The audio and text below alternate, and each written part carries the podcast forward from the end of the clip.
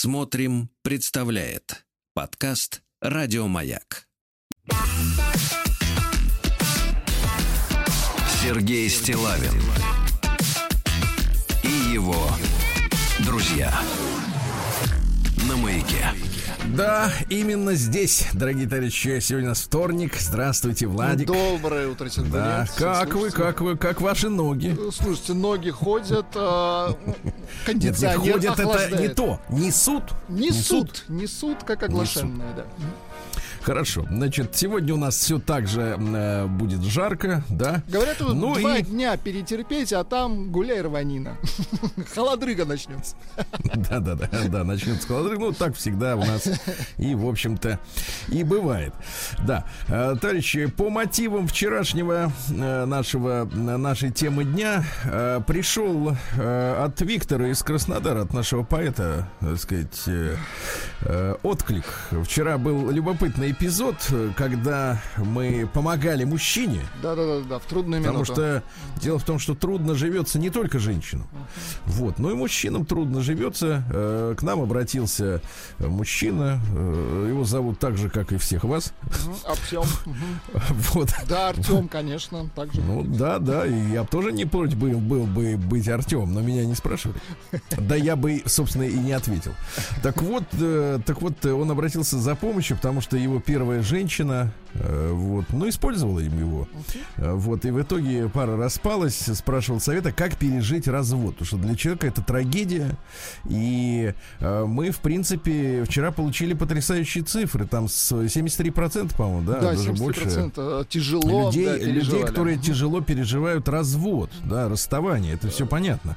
Но был среди звонящих, ну, как всегда у нас э, люди с разным настроением звонят. Кто-то, Некоторые с удовольствием выходили, кто-то, грусть, э, кто-то грустя, грустит, Из да, проекта. кто-то нет, не отчаивается, да. И посмотрел товарищ, ну, рассказал тоже, что в его жизни была вот примерно такая же э, ситуация, да, э, расстался, вот. А потом, э, потом, как он сказал, случайно случайно встретил нынешнюю э, жену. И на что, конечно, я, как э, человек, который имеет э, журналистское происхождение, э, а профессия журналиста, друзья мои, заключается в том, чтобы быстро, э, то есть не думая, выделять в тексте главное. Да?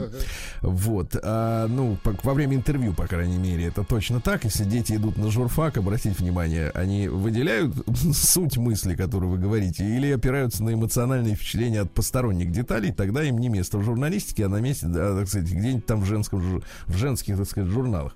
Так вот, а, э, так вот, суть в следующем, что а, он сказал, случайно, я уточнил, э, где именно. После чего прозвучал потрясающий ответ на мамбе. Э, Это, конечно, потрясает. потому что Случайная встреча. Человек, человек пошел случайно на мамбу. Значит, посмотрите, мы можем расшифровать. Значит, случайно пошел туда, чтобы просто кого-то снять. Если опера- Ну, оперировать наверно, да. современным языком, да. И вдруг встретил там жену. Пойду пройдусь. Да, Поды- ну то с тем же подышу. успехом, с тем же успехом, да, можно пойти, да. Так вот, Виктор э, наш из Краснодара, наш поэт, э, отреагировал. Давайте стихи. Давайте. На сайт знакомств зашел, скользя курсором, с одним принципиальным уговором. Мне это важно, важно чрезвычайно. Должны мы познакомиться случайно. И что ж вы думаете? Это получилось. Да как же так? Нам объясни на милость. Да очень просто. Плыл в анкетном море и невзначай ее набрал я номер. Ты шутишь? Где же здесь про случай? Не мучай нас наивностью.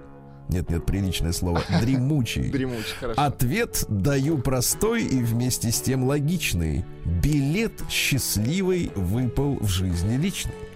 Прекрасно, Прекрасно. прекрасно, спасибо, Виктор.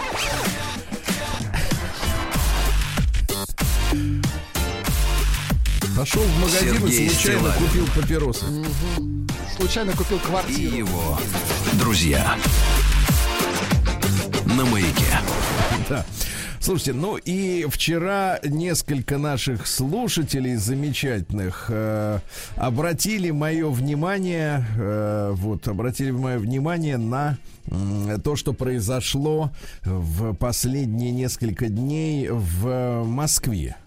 Вот. э, Дело в том, что э, в Москве, э, ну, это как бы есть официальные процессы, да, которые происходят, есть неофициальные. Есть вы знаете, природные, ну, шарашит сейчас в Москве. вот, природа, Да, и с ним ничего не сделать с не этим, да? Так, а что? Вот, а тем временем в столице выбрали лучшую куртизанку Москвы. Да вы что, прекрасно. Это название приличное. Давайте я, знаете, даже вам сделаю, я перешлю вам этот скан, потому что люди из разных источников мне присылали уже из первых рук, из вторых. Вот, мне важно, что вы оценили лицо главной э, куртизанки. Что интересно, э, значит, представленный скан из ее личного инстаграма.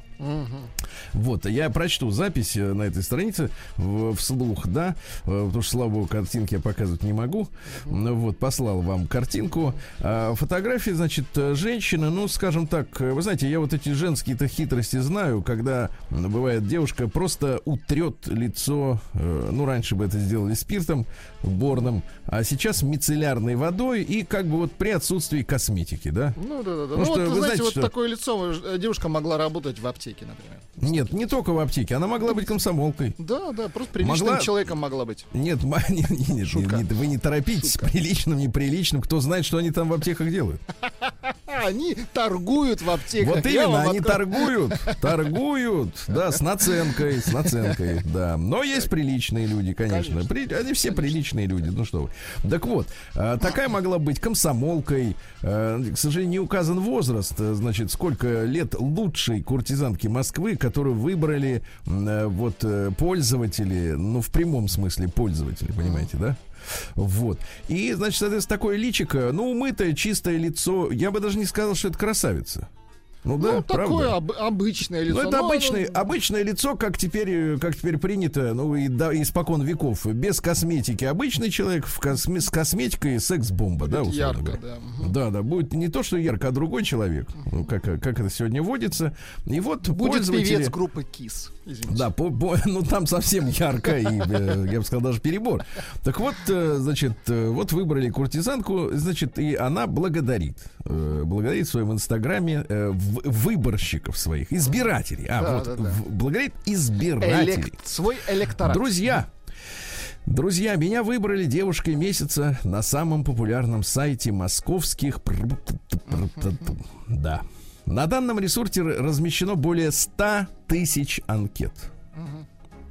Я ваше внимание на это вот, а- опять как журналист в прошлом. Ну, э, нет, ну у- как раз вот 100 тысяч, мне кажется, это немного.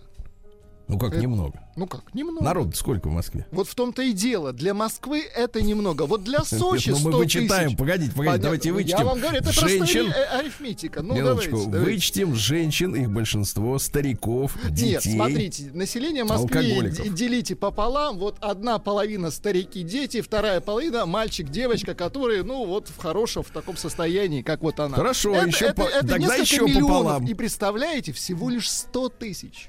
Да, но это они же прошли отбор. Да. Вот для Краснодара это хорошая цифра была бы. Почему сразу для Ну Краснодара? хорошо, хотите. Давайте ну, Ванкувер. да, да. Вот, точно, Ванкувер. Да, Квебек. так вот. Нет, ну вы представляете, какое количество людей, я к тому, что трудится в этой индустрии. Конечно. Какой завод может похвастаться, а, что у них работает 100 тысяч человек? Ну это тоже своего рода за- завод такой. Не один, это фабрика, а не завод. Так вот, для меня это большое достижение. Я безумно рада получить этот титул. Еще не прошло и пяти месяцев с начала моего вступления в ряды Путан. О боже. Но я очень быстро втянулась, и поняла. Да, как много мифов, чернухи и стереотипов навязано обществу о данной сфере. Я люблю и уважаю свой выбор, свое дело. Да. И всей душой и телом отдаюсь ее. После слова тело озорной Отдаюсь смайлик. делу. Да, нет, тело в дело. Да, да, да, да, да. То есть это вот основной инструмент, я бы сказал, инструмент тела. За этот короткий период у меня было огромное количество незабываемых впечатлений, интересных знакомств, историй и так далее. Я познакомился со множеством замечательных мужчин. Благодаря этой сфере даже приобрела новых подруг. Э, каждый раз э, не могу не проговорить. Эта профессия подходит малому проценту женщин. От того и 100 тысяч. Угу. От То того и есть 100 тысяч. не- Вот у вас был вопрос по- такой. по- да, по плечу. Не всем, не всем по силам. По плечу. Хотя по не плечу по здесь... э, по- шапка. По плечу здесь как раз не подходит. по плечу это не то, да. И в этой сфере, как и в любой другой, пишет главная куртизанка месяца, есть свои минусы, и что самое главное, повышенный уровень опасности. Однако, и дальше большими буквами кричит, это такая же профессия, как и любая другая, и заслуживает уважения. Нет Вот в вас- России такой профессии. Она вне закона, Да, дорогая вас наша вот- куртизанка. У вас вот, Владик, какая профессия? У меня профессия Вот людей именно. смешить. Вот, ви- видите, так я вам скажу так, ваша профессия ничуть не более уважаемая, чем вот это. Согласен. Согласен, да? Согласен. Вот. Я, кстати говоря, если уж э, на эту тему чуть-чуть поговорить, э, ребята, э, ну, в принципе, конечно, мы дошли, не дошли до дна еще. Мы еще не нашли, потому что Нет, дном, подождите, дном дно- будет... до дна не дошла наша футбольная команда. Об Не, этом не, не, заявили это- так, э, так видите, не может быть так, что одни дошли, другие нет. Все как бы в полете. все вместе должны прийти. Все в полете, да, да, да. Так вот, э, ну, понимаете, конечно, дно будет, когда у- вот такие вот э, люди месяца э, начнут публиковать э, что-нибудь из серии трудовой династии. Вот тогда будет уже, как бы так сказать, да, преемственность, как говорится, поколений. Ну вот, а пока что это вот о- отдельные такие представители. Но видите, до какой ситуации мы дошли. Я на прошлой неделе давал интервью нашим коллегам. Они делали программу, вот, посвященную, э, так сказать, этому объемному, да, объемному вопросу. Но проблема-то огромная, и она началась э, совсем остро, да, для меня лично, э, так сказать, э, с очень такого неприятного эпизода. Но вы знаете, я выгляжу, в принципе, стильно и похож на иностранца. Для тех, кто не знает, че- кто я. Ну, по крайней мере, за границей вы, меня, э, за границей меня не воспринимают как гражданина РФ. похожи на предводителя секты. Вот если так вот честно говорите. Это если я размотаю прическу. Да. Нет, нет, серьезно. и я как бы вот несколько лет назад, слушайте, это было, наверное, уже лет, господи, ну, может быть, 7-10. Да, я шел по Невскому проспекту, Так. Э, вот, по моему родному городу, и на Аничковом мосту, ну, для приезжих с конями, вот, э, мне мужчина вручил визитку с рекламой борделя. Нет, а еще в Питере, кстати... На я английском Да, языке. да, да. А В Питере принято на асфальте такие, знаете, Не, трафаретом... не, ну это, это, это, это, это, э, дешево, и, чуть- и- и дешево и не сердито. Дё- а здесь специальные, сердито, да. специальные как бы отборщики, которые, соответственно, смотрят э, на мужчин, которые прогуливаются не в паре, Мгм. Ага, и Вот. как бы, чтобы занять их чем-то. и чтобы не то чтобы чем-то занять, а чтобы у них подзанять деньжат, так сказать, на индустрию. Да, и когда это произошло вот э, напрямую на Аничковом мосту, я понял, что проблема зашла не то чтобы очень далеко, а как бы вот она укоренилась. Понимаете, да, потому что я начинал, на самом деле, я могу рассказать, я начинал свою карьеру журналиста, э, от которой я потом, естественно, отошел. Вы же в Вот, газете, стал публицистом. начинали. Я начинал, э, да нет, я начинал, я тебе скажу, мне было 19 лет, по-моему, мне было. И я пошел, э, сказать, э, поскольку ситуация в стране была аховая, в бандиты меня не брали по причине плохого зрения. Не попал бы в противника. Да, хотя моему другу предлагали стать этим бригадиром и потрошить ларьки. Да, да, да. Вот. Но у меня было плохое зрение, очков нормальных не было. Куда стрелять, если что, подумал я. Э, Вот, фу фу фу Естественно, так сказать, даже предложений не было. Было ясно, что этот ботаник не сдюжит. Да, тут- тут таких не берут в астронавты. Вот. И я отправился работать в газету, э, которая, значит, была создана, ну, тогда было модно, знаете, и сейчас это есть, да, когда крупный бизнес э, владеет э, средствами массовой информации. Ну, потому что это считается средством влияния, да. Помните, как э, даже центральный канал нашей страны, э, он, так сказать, э, с цифрой такой заметной, да, принадлежал в свое время одному из членов семи, семи банкирщины. Uh-huh. Вот, да, чтобы влиять. Э, и в эфире устраивались э, достаточно грязные адские перепалки между членами группировок различных, да, ну то есть там компромат выбрасывали, там какую-то критику выдавали. Ну, в общем, мы все это все это пережили. Сейчас у нас, э, так сказать, обстановка нормальная, в этом смысле приличная в СМИ, по крайней мере.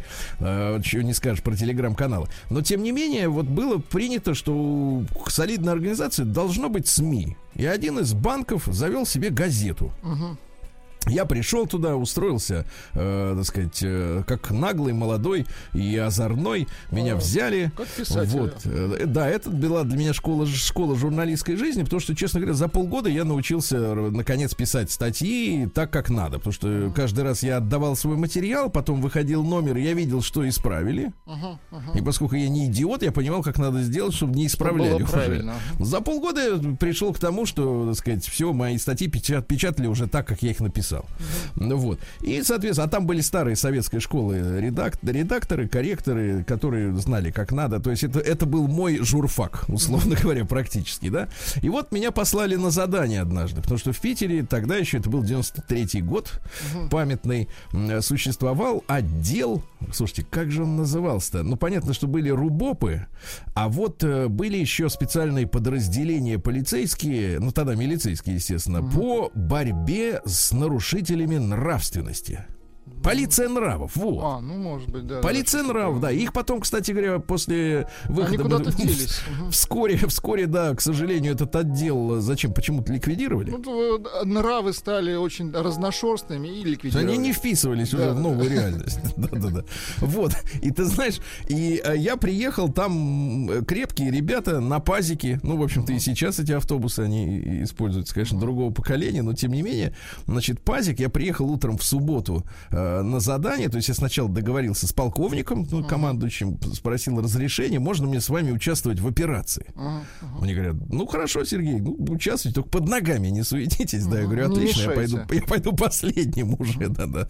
Ну вот. И оказалось, ну, естественно, все дело держалось в секрете. Оказалось, что утром рано мы выезжаем, значит, из казармы и едем брать, э, значит, э, незаконный рынок порнографической литературы литературы. Угу. Я сел в автобус где-то поодаль. Ребята, кто-то курил, тогда с курением не так боролись кто-то э, яростно. Пил. Нет, нет, пил воду, потому что люди офицеры на службе. Значит, ребята все крепкие, подготовленные, да, все молча ехали. Вот, приехали на Невс, за, ну, э, Заневская, короче говоря, сторона. Uh-huh, uh-huh. Я не знаю, как это сказать э, по-русски. вот, приехали, там книжный рынок огромный, э, высадились, и как ребята налетели и пошли потрошить торгашей. И оказалось, что у каждого было там, ну не то, что у каждого, там у каждого второго по пачке э, газет, журналов, брошюр, книг э, с самой разухабистой, сладострастной эротоманской литературой. Ай-яй-яй-яй. А скажите, спид-инфо тогда еще не было? Да нет, вы что, это, это, это никакого отношения не имеет. Там просто вот там были э, как бы эти самые, ну скажем так, э, рассказы натуралистов вот о том, что происходит между мужчиной и женщиной. Понимаете, да? И вот и тонна этой литературы. То есть весь этот пазик, заднюю часть, там обычно, где гроб стоит, да, знаете, там же да, дверка да, да. открывается. Вот, забили этими пачками, засадили туда этих торгашей и повезли в отдел переписывать. И пока их переписывали, я, вы знаете, я вам честно скажу, я знакомился с доказательной базой. Слушайте, ну это даже не порно литература, да? Это просто какая-то... Нет, вот... нет, это именно порно литература. А, серьезно? Вот, и я, вы знаете, даже могу сказать, что я 20 лет 15 мальчишка узнал из этой литературы некоторые вещи, которых даже не догадывался. Не догадывался. Я к тому, что еще с тех самых времен эта индустрия развивается. Вот о чем я говорю, -то, понимаете? И теперь мы докатились до того, что у нас есть куртизанка месяца. Вот так вот. Наше поздравление. Да, наше, знаете, гран мерси. День дяди Бастилии пустую прошел. 80 лет со дня рождения. Ух ты! А ей уж 80. Разный, каждый день. Радио Маяк.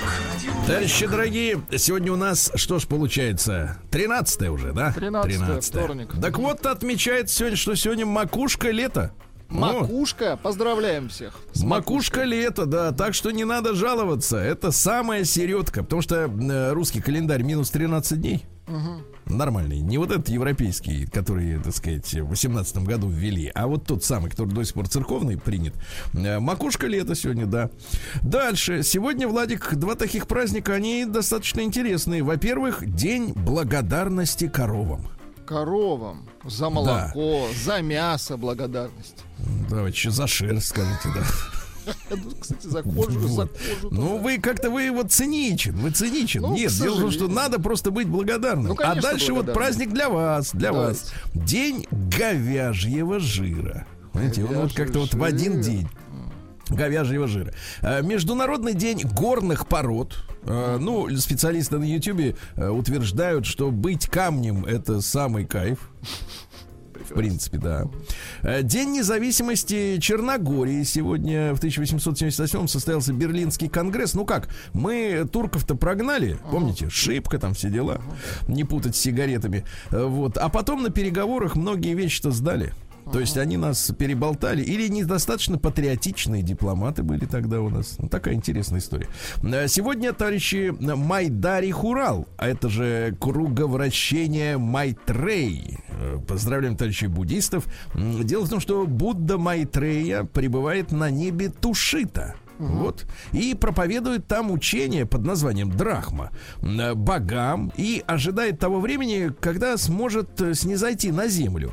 А наступит это тогда, когда продолжительность жизни обычного налогоплательщика составит 84 тысячи лет. Неплохо. А миром, дорогой мой, вот Так. проверь документы, Так. будет править Чакравартин. Чакравартин. да, это справедливый правитель, справедливый.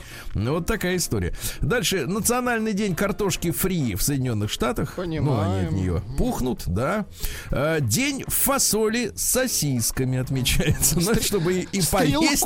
День, так сказать. Да, да, да, и поесть, и удовольствие доставить окружающим. А, День довольных сотрудников. То есть, если, ребята, вы чем-то недовольны, это не ваш день сегодня, да, успокойтесь. Международный день головоломки.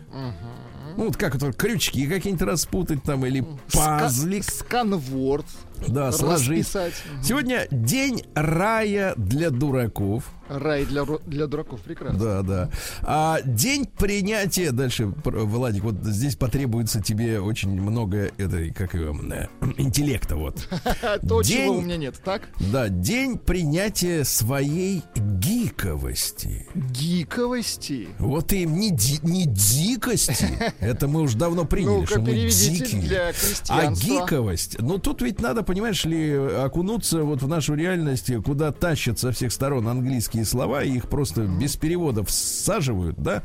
А гиковость, это когда вот, например, ну вот, например, такой мальчишка, как вы, Так, 50-летний, мальчонка. э, Так. приходит домой с работы, ест борщ, а потом часов так на 6 садится и ездит на машине на компьютере. М, то есть для Гиковость- день извращенцев Ну, компьютером. ну как день человека, который чем-то увлечен настолько, что может забить на семью, на родину. Понимаешь? Вот так. На родину ни в коем случае. На родину нельзя, да. Дальше наш с вами праздник День поиска за углом. Сомнительный праздник. Ну и хороший праздник. э, У него два названия. Первое м, 12 апостолов сегодня праздник. А во-вторых, Полупетр. Хорошее да, название. Полупетр. Да, да, да. Так вот, э, крестьяне чествовали лето, поскольку это макушка, да, собирались в поход, одевали лучшие платья, не спецодежду какую-нибудь грязную масляную, понимаешь? Нарядными были. Да, не в клуб тогда ходили в лучшей одежде, а в поле, потому что знали, поле кормит, а в клубе что? Потому Что что, там тебе? клубов не было тогда Вот еще. именно. А не было, потому что никто и не пошел бы. Не пош... Нечего там делать. Так вот, как и на Пасху, кстати говоря, в этот день красили яйца. Но, если на Пасху был доминирующий красный цвет, Так, так, так. то теперь желтый. Ну, цвет Нивы, да, цвет, э, так сказать, э, Потому что поспевшей пшеницы. макушка. макушка. Популярно, кстати говоря, Владик, была яишенка с селедочкой. И А? Ишенка. А пробовали вы селедочкой-то? Крошить Селё- туда. Нет. Ну не и для этого дня существовали специальные приметы. Ребят, приготовьтесь. Если кукушка продолжает куковать после вчерашнего Петрова дня сегодня, то это означает, что лето будет долгим. А зима выпадет э, со снегом вместе поздно. Понятно? Понятно. Вот все. Так что слушаем сегодня. Праздник каждый день. Что ж, товарищи, э, в 1737 году русская армия под командованием фельдмаршала Миниха овладела турецкой крепостью Очаков. Да. Э, Вот. э, Год спустя, значит, соответственно, кстати, его, эту, эту точку покинули и возвратили Ци- Турции. В следующий раз пришли через 50 лет.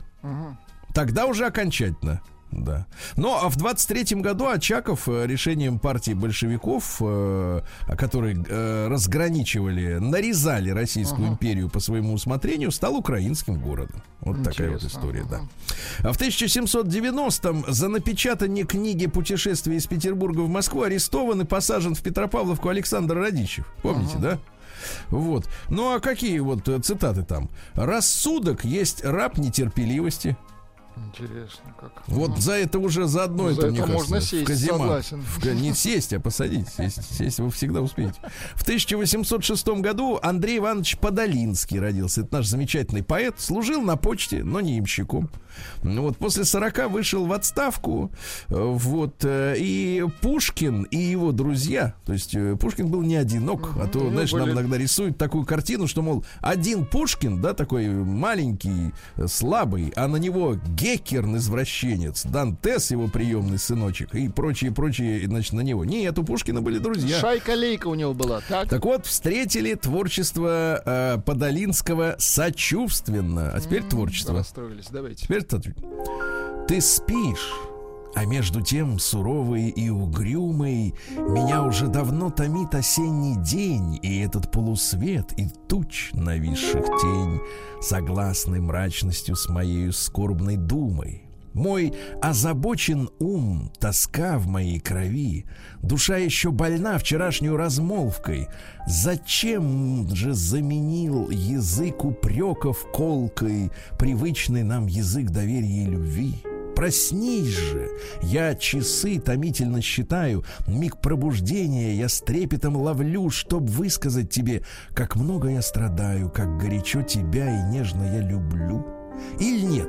Пусть долго сон еще тебя лелеет. Пусть долго этот день на муку длится мне нарушить грез твоих. Любовь моя не смеет. Быть может, милый друг, ты счастлива во сне? А? Ага. Ну, не Пушкин, конечно, но так складненько. Ну, не Пушкин, но я вам процитирую сочувственно. Сочувственно. Сочувственно. Ну, как видите, женщина спит, а вчера поса поругали. Поругали. Вот и мужчина парится на эту тему. Ну, такая классическая ситуация. да. Хорошо. А, В, тысяча, э, да, э, в 1851-м Сергей Михайлович Кравчинский родился по Так. кличке Степняк. Это революцион- революционер, народник. Он был редактором первого номера журнала «Земля и воля», землевольц так Знаем называемый, эти, да. Вот. Ну а чем занимался-то? Агитировал крестьян Тульской и Тверской губернии, использовал при этом тексты из Евангелия. А крестьяне его побили. Правильно сделали, потому Вот что сдали, он их сдали его путал. полиции, да, сдали полиции, его арестовали, он побежал от полиции, прожил некоторое время в Москве нелегалом, потом эмигрировал в Швейцарию, э, выдвигал идею под названием пропаганда действием. То есть мы устроим ну, из э, артистов, скажем так, в кавычках, да, а бунт, то есть э, будет провокация, ну вот как в Капитолии э, в Америке. Показательный бунт, а самодержавие значит, получит, э, соответственно, э, пинок под зад. Да, бунт подавит, но последователи уже этого театрального бунта будут настоящими бунтовщиками, будут уже убивать направо и налево. Понимаете, да? Понятно. шебутная То есть такая вот м, провокация при помощи искусственного... Раскачать лодку. Да, раскачать лоб, правильно, раскачать и выкачать оттуда все. Да. А в 1863 в Нью-Йорке начался самый крупный в американской истории городской бунт, который вызван э, был принятым Конгрессом законом о призыве на военную службу во время гражданской войны. Дело в том, что э, предлагалось, э, э, если ты, например, не хочешь воевать идти, Так. то денежку заплатить. Логично, откупиться. такой откупиться. налог Но на про- жизнь. Мгм. Да проблема в том, что бедняки-то налог на мирную жизнь. Да-да-да, Так вот, э, нечем было бедняки, платить. да, бедняки должны были идти на войну, Э, Ну и, соответственно, большинство бунтовщиков это стали ирландцы, которые приехали в Америку искать работу. Какая к чертовой матери ваша тут война за Зачем вам независимость? война, да, мне конечно. надо содержать семью. Я вообще ирландец. Да, на одном языке с вами говорю, но от, отлезьте. В итоге пришлось привлечь войска с артиллерией, чувак, с артиллерией. А, погибло больше сотни человек. Четыре дня беспорядки усмиряли. Ужас. Мгм. Такая вот история, да-да-да. Вот, ну что же, сегодня в 1869-м Сергей Арсеньевич Виноградов родился. Это наш русский художник-пейзажист. Один, кстати, из основателей Союза русских художников. Понимаете, да?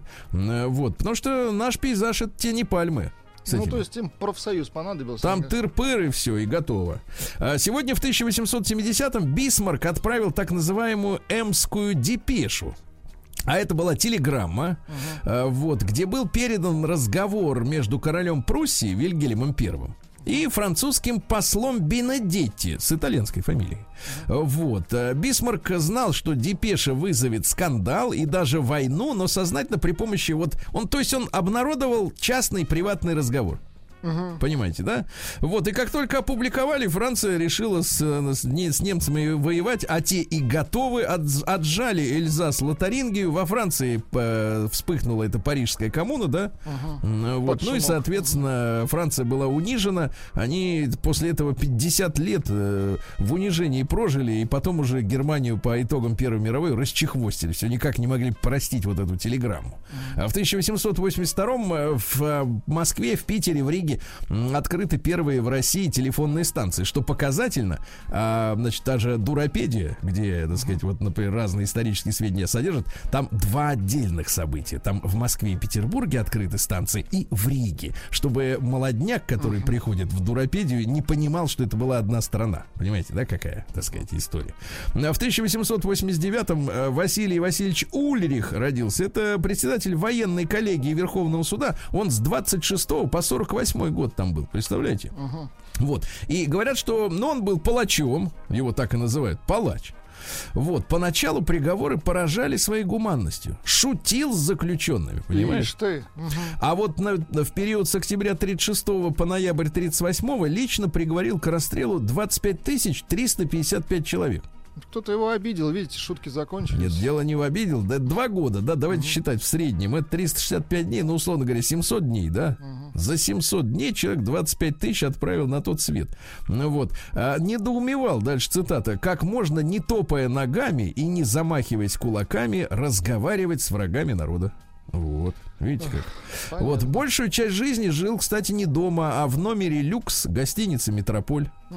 Вот, а снят с должности в 48-м, он бы и дальше бы работал тогда, на благо Родины. За утрату чувства партийной ответственности. Дело в том, что он был двоеженицем, двоеженцем. То есть одна жена жила в квартире, а другая, Другая- с ним в метрополе. За пьянки.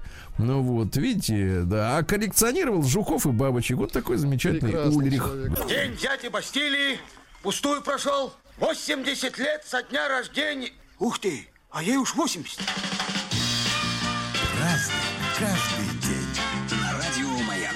А, Друзья мои, сегодня 13 июля, и в 23-м году в Лос-Анджелесе на южном склоне горы Маунт-Ли Маунт это гора. Э, по- завершено сооружение, видно издалека надписи Голливуд. Понимаете, да? Ну, вообще изначально они хотели написать Голливуд Ленд. Вот. И планировали, что простоит полтора года всего, потом снимем.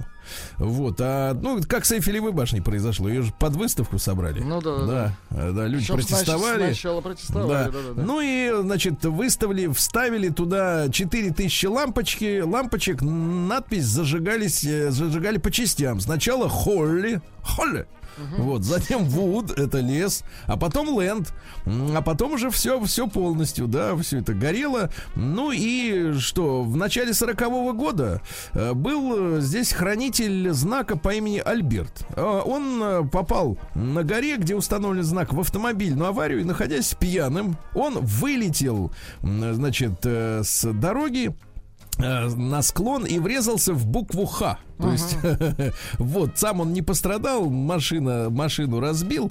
Ну и в итоге вот теперь просто Голливуд. Ну, на фоне этих букв очень любят фотографироваться туристы. Там есть специальная площадка с обсерваторией напротив, на другой горе. Там фотографируются. Э, Михаил Ивановича Пуговкина добрым словом вспоминаем сегодня. Да, он тоже родился вот в 23-м году. В 101 картине снялся. Да. И, актер, и да. Борис Кузьмич Новиков в 25-м. Ну, замечательные прогульщики, бригадиры, военные, завхозы. Э, Его голосом говорит почтальон Печкин. Ну, чтобы вы понимали, что не, не, не просто так. В 28-м Валентин Савич Пикуль, писатель, который был очень популярен. В э, советское время. в ну, в позднее советское да, да. время, да, э, про Распутина там рассказывал, про все остальное, да. романы. Вот, да. А, постель никогда не исправит того, что было испорчено раньше. И какая бы ни была сила страсти, ей уже не дано принести полную гармонию счастья. Ясно? Ага. Вот так вот. Постель А, не исправит. И такой встал, пошел. Постель, да. А, Да, тряхнувшись. А, В тысяче, как собака, в 1932 году Петр Наумович Фоменко родился театральный режиссер. Нет его с нами, да, но есть цитаты. Мы не умеем чувствовать счастье текущего момента, особенно в России с ее темным будущим и непредсказуемым прошлым. Понимаете, да? Вот. А, Альберт Айлер в 36-м, американский саксофонист, пионер фри-джаза вашего А, вот любимого. эти вот, которые нот не используют. Да. Ну, это отвратительно. Вот хочется Смысл. Да. Не, второй раз уже, кстати, слушается Ага, лучше. мелодию, да, запоминаете? Ну, Да, да. Вот, надо со- просто, смотрите, смотрите, Собаку руководство... режут. Нет, руководство для фанатов, э, вернее, тех, кто хочет стать фанатом фри-джаза, надо слушать маленькими порциями, по 5 секунд. Ну, О, вот видите, есть же. Брать этот сэмпл, да? Гонять он его до потери пульса. А поч- Нет, я-то понимаю, в чем кайф этой музыки, потому что она очень плохо запоминается, да, и ее интересно Она непредсказуема. Да, потому что самая тупость это поп-музыка, когда Да, ты, в принципе. знаешь, сейчас они будут повторять этот припев. Да, да, да. Сейчас они, да даже иногда даже не знаешь, что они будут сейчас, но ты знаешь как. В сорок втором году Гаррисон Форд родился, американский киноактер. Хороший. Вот, цитаты такие. Мне нравится одеваться так, как сам я никогда не одену. Это похоже на цитаты, я не знаю, из Бацки или, значит, что-то такое. Нет, нет, скорее не, нет, батька человек все-таки умный. Э, Из этого, как его, из боксера этого, вот по- примерно Кличко? так. Ну да. В сорок четвертом году э, Борис Владимирович Клюев, э, актер театра и кино, родился в этот день. В тот же день Эр... э, венгерские имена трудны для воспроизведения. Эрнö. Эрнö. Рубик. Вот, это венгер, советский, кстати, венгер-то, да. Я вот, честно говоря, удивлялся, как в Советском Союзе он, э, при Советском Союзе он стал миллионером. Вот, э, потому что он же изобрел этот знаменитый кубик, правильно? Да-да-да. Вот, а началось все еще в марте 70-го, представляете, то есть истерия этого с кубиками, она где-то возникла в начале 80-х. А началось все в марте 70-го, э, когда некто Ларри Николс изобрел головоломку 2 на 2 на 2. То есть сначала было 2 на 2. В кубике же 3 на 3 на 3. Да-да-да. Два на Да-да-да. два это очень просто, там, мне кажется. Вот, а Рубик говорит, надо бы мне, так сказать, Усложнить. усложнить. Вот. Называется он, кстати говоря, Бувоу... Сейчас, опять Еще венгерский язык. Бувоос Коцка. Не очень. Это по-нашему волшебный куб. Венгерский патент. Буваус Коцка. Ну, надо так говорить, да, да. Вот. 6 рублей, кстати, по-моему, стоил-то в советское время. И достать было невозможно. Все Его нужно было крутили. еще достать, согласен. Да, а потом, когда, ну, в Советском Союзе была одна проблема, ребята. Хрущев уничтожил артели, то есть мелкие производства, которые могли бы быстро наладить производство чего-то нового, дефицитного и интересного, да? А когда большому заводу какому-то дали задание наладить кубики, они выпустили миллион этих кубиков года через два, когда они нафиг никому уже были не нужны. У нас было- все прошло. У нас было в классе одно чучело, мой одноклассник, так он не собирал этот кубик, а переклеил вот эти э, цветные квадратики. Да, да, да. Молодец, молодец. Лаком от ногтей мамина. В 52 году Александр Григорьевич Тиханович, его вспоминаем добрым словом, белорусский певец, конечно, Веросы. Послухай, Да, класс. Жаль, аранжировочка уже, да, такая. Модерновая. В 62 году Кировский завод выпустил первый колесный трактор К-700 Кировец. Огромный, желтый. Тяжелый представляете? такой. Да, проект, кстати, закрыли только в феврале 2002 года. Там был К-701. э, 400 тысяч штук. Это же был, кстати, армейский сидельный тягач. Понимаете, да? Э, Ну, то есть техника двойного назначения. Сейчас мы на нем пашем, а завтра ракету везем. Видите, как Хорошо, надо? да. Вот. В 63-м э, Вадим Геннадьевич Казаченко родился сегодня. Ваш любимый. Прости меня, малыш, за все Да меня прости. А давайте ему подыграет Фри Джазмен. Какая-то щепотка, щепотка свежести какая-то, да? Да-да-да. Ну и в 67-м Класс. году родился Бенни Бенасси. В 2000-х О, очень Господи, популярный товарищ. Я помню, где он тут. Бенни. Бенни, Бенасси. Бенни, Ну Бенни, как же, Бенни. вот же был он. же, был же он. Да, вот Да. он. Да класс. Свежо слушается. Да-да-да, кстати, очень актуально. Брат, я пока пойду попляшу, ты тут новости послушай.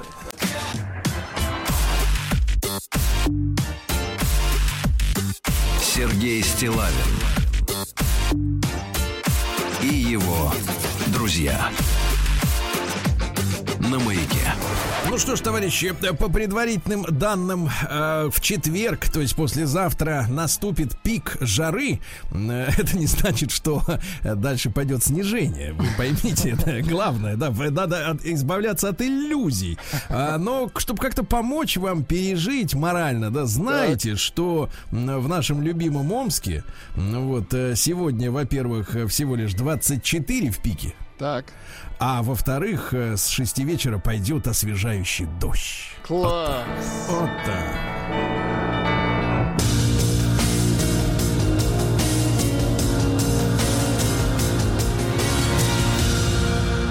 Зона 55. А мечи выстраиваются в очереди, чтобы поставить себе прививку. Да. Вот Молодцы, такая история, да. молодцы. Кстати, наблюдаю в торговых центрах при подмосковных крупных, э, так сказать, не ажиотаж, просто там сидят женщины с э, бумажными тетрадями. К ним подходят люди и говорят, можно мне привиться? А те говорят, но сегодня все расписано. Вот так вот, да. Сам лично наблюдал. А все больше мечей покупают билеты на электрички не в кассе. Жаль. А ты думаешь, у перекупов? Нет. Нет, ну, в интернете, наверное. Да, за, вы- за выбиванием долгов омские бизнесмены все чаще идут к бандитам. Вот так вот, да. Видишь, коллекторы не справляются с нагрузкой. В Омске готовилось заказное убийство предпринимателей. Давайте посмотрим, почем человек в Омске. Э, Завалить. Предприниматель. Э, Организаторы даже успели купить пистолет и отдали его киллеру, да, то есть он на все готовенькое шел. Э, Так вот, э, вот ваша цена, как сколько думаете Сколько за такую стоит услугу? жизнь человека, я вот не стану отвечать на вот эту провокацию. Провока, провокация, Она конечно, да. бесценна. Да, жизнь бесценна, а вот э, услуги киллера имеют прайс. Да. Миллион А- двести тысяч. Маслина, да. Миллион двести тысяч, да. Включая, э, э, так сказать, пистолет расходы сверху. на инструмент. Да, на инструмент сверху. А мечи пожаловались Владимиру Владимировичу на выброс, и теперь возбуждено дело. Будут проверять по программе Хорошо, «Чистый воздух». Ну, хорошо, хорошо. У Амича украли телефон, Так, а он? сняли все деньги Так. и закопали его в лесу. А, телефон или амича? Ну, хорошо, что вы не спрашиваете или деньги. Вот, мужчина возвращался домой на попутке. Так. Случайно обронил в, са- в салоне мобильный телефон и банковскую карту. Все сняли до Ай-яй-яй-яй-яй. чиста. На попутке, да. За обрушение казармы в Омске, похоже, никто не будет отвечать. Помните, как э, ровно 7 лет, 6 лет тому назад в поселке Светлом на окраине Омска произошло обрушение казармы К сожалению, э, 242 учебного центра ВДВ. Э, Не стало 24 ребят. Вот, а теперь что-то как-то вот смотрю, читаю мутные какие-то сообщения. Нашли всех, в принципе, виновных, но есть эм, срок давности, оказывается, за м, постройку. Вот ведь странное дело. Омского экс-полицейского отправили в колонию за водительские права. Помните, которые 23 квартиры или сколько там, 23 машины. Да, да. Коллекционер, О- короче. У Амича, вернувшегося из Турции, арестовали телефон. Арестовали телефон, интересно. Парень не стал загружать свой ПЦР-тест на сайте госуслуг. А, так он Да, шебутной. а его оштрафовали, а он не хотел платить деньги. И у него тогда арестовали этот телефон, куда он не загрузил ПЦР-тест, ясно? Вот так вот. Около 25, 20% амичей продолжают оплачивать проезд в автобусах наличными. Это к вам на заметку, да? Ну и, наконец, давайте о хорошем. Во-первых, э, э, мэр города Оксана Фадина назначила главного архитектора. Наконец-то. У Омска есть главный архитектор, это Теперь хорошо. есть. А еще лучше сообщение. В Омской области, значит, геройский полицейский спас э, трехлетних детей, которые упали в колодец. Старший сержант работал в выходной свой день на приусадебном участке. Услышал крик о помощи. Вот. А но пр- проблема в том, что ширина шахты колодца не позволяла спускаться туда взрослому человеку.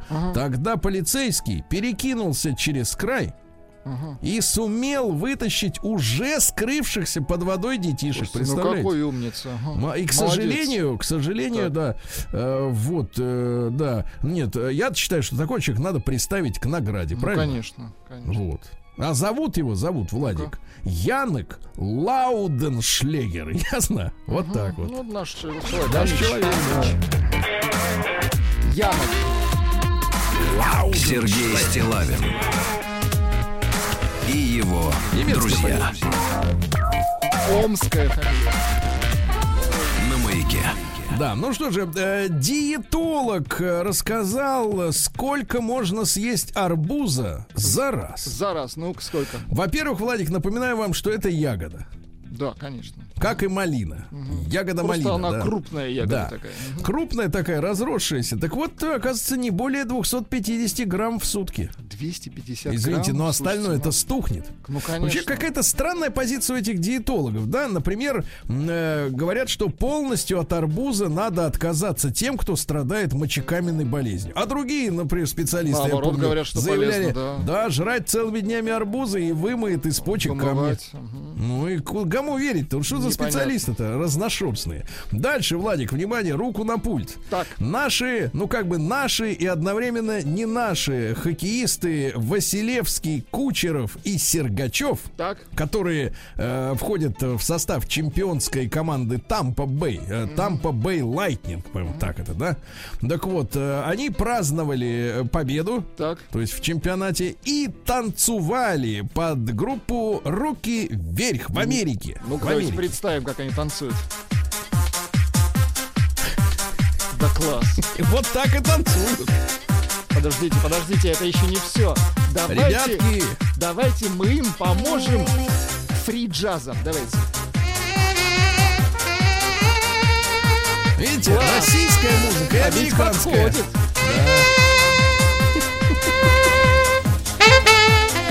Ну все, все, Владик, у меня начинает голова.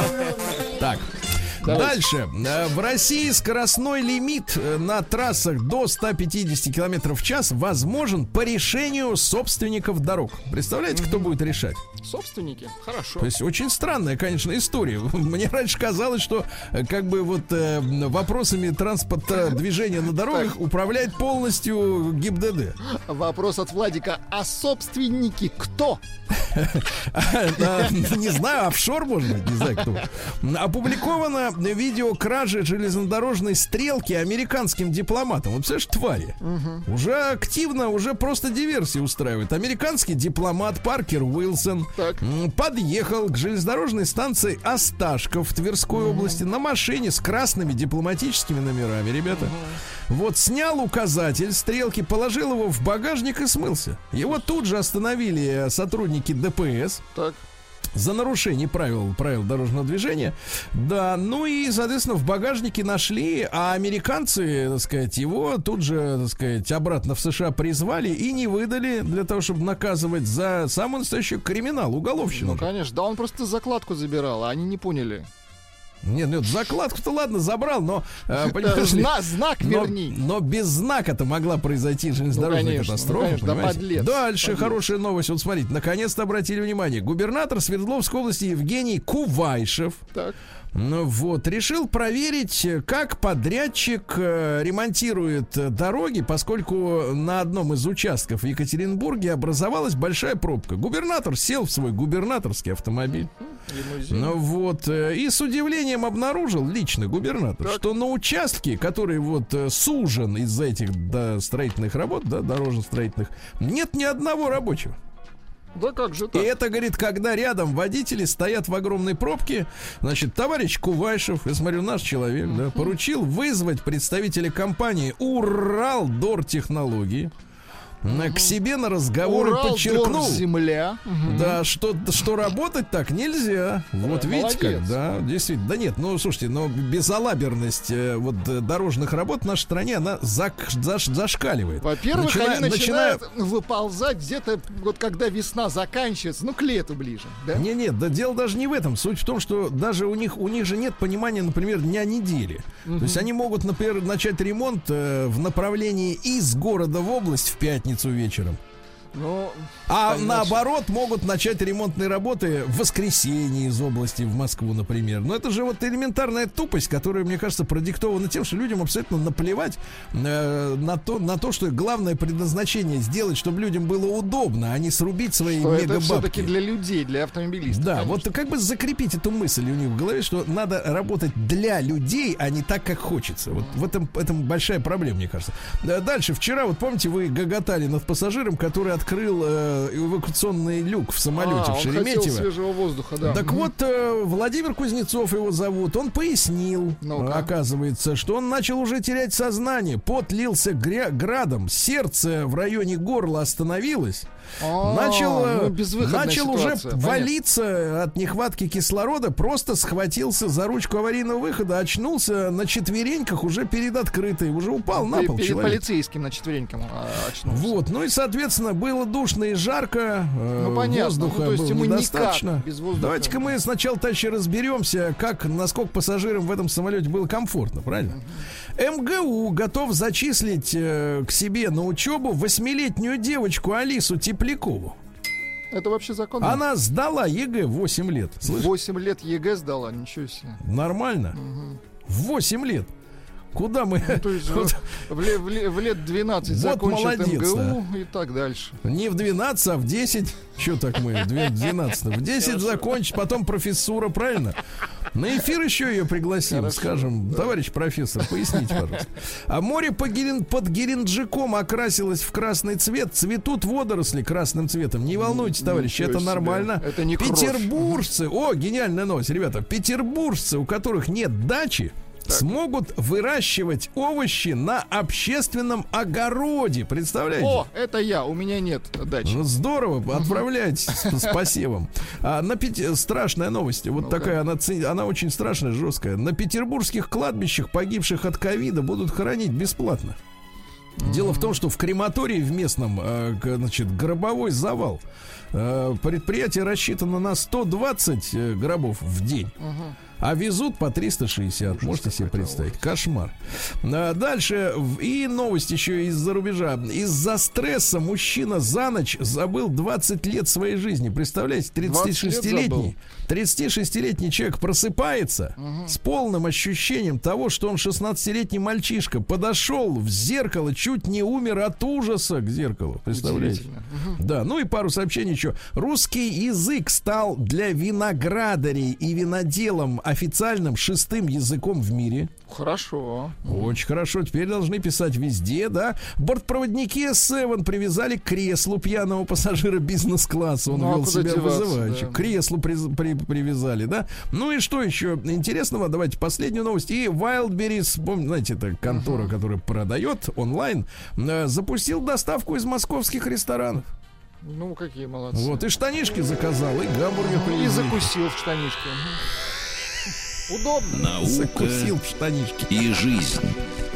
А ученые выяснили, что пиво в умеренных дозах имеет полезные свойства. Ну, смотрите, вот видите. Постоянно вот этот тянут туда-сюда этот канат. доза, вот в чем вопрос. Да, да, да. Нет, 250. польза. Давайте а, сосредоточимся на пользе. Умеренная Оказалось, что в умеренных дозах напиток защищает сердечно-сосудистую систему. Ничего себе. Регулярно это наблюдалось у тех, а теперь внимание, Владик, которые регулярно выпивали до бутылки пива До бутылки. В неделю. Что? В неделю, сынок. Бутылочку на В неделю, неделю, да. Да, но, и, к- кстати, еще и от диабета защищает. Представляете? Смотрите, ну, Так и неделю пишут, надо да. Да. А ученые сфотографировали в Тихом океане редкого прозрачного осьминога. Вопрос, как вы его сфотографировали? Если он прозрачный, конечно. Вот и не во- вообще вопрос, да. А, Вот. Дальше ученые нашли следы колоссальных катаклизмов древности. Оказывается, что в среднем каждые 15 миллионов лет Так. На Землю прилетает астероид. Э, Значит, размер его следующий, Владик. Э, Так. Туши свет, э, пиши, все ушли на фронт. Значит, э, 180 километров диаметр. Ужас какой. ага. Изначальная глубина кратера 20 километров. Слушайте, тут вопрос, когда был последний? Давайте посчитаем. Это сколько, понятно. сколько нам осталось? Это понятно, да. В Новосибирске впервые провели операцию по установке керамической кости человеку. Браво. Ну, хорошо. Да. Вот. Ну и что еще интересного? Давайте посмотрим. Э, Археологи в Крыму нашли статуэтку древнеегипетского бога. Так мы еще и наследники Египта. Выходит, что Понимаешь? И, наконец, страшное. Колебания Луны так. Так. могут вызвать рекордные наводнения в 30-х годах 21 века. Ты слышал? 30-х.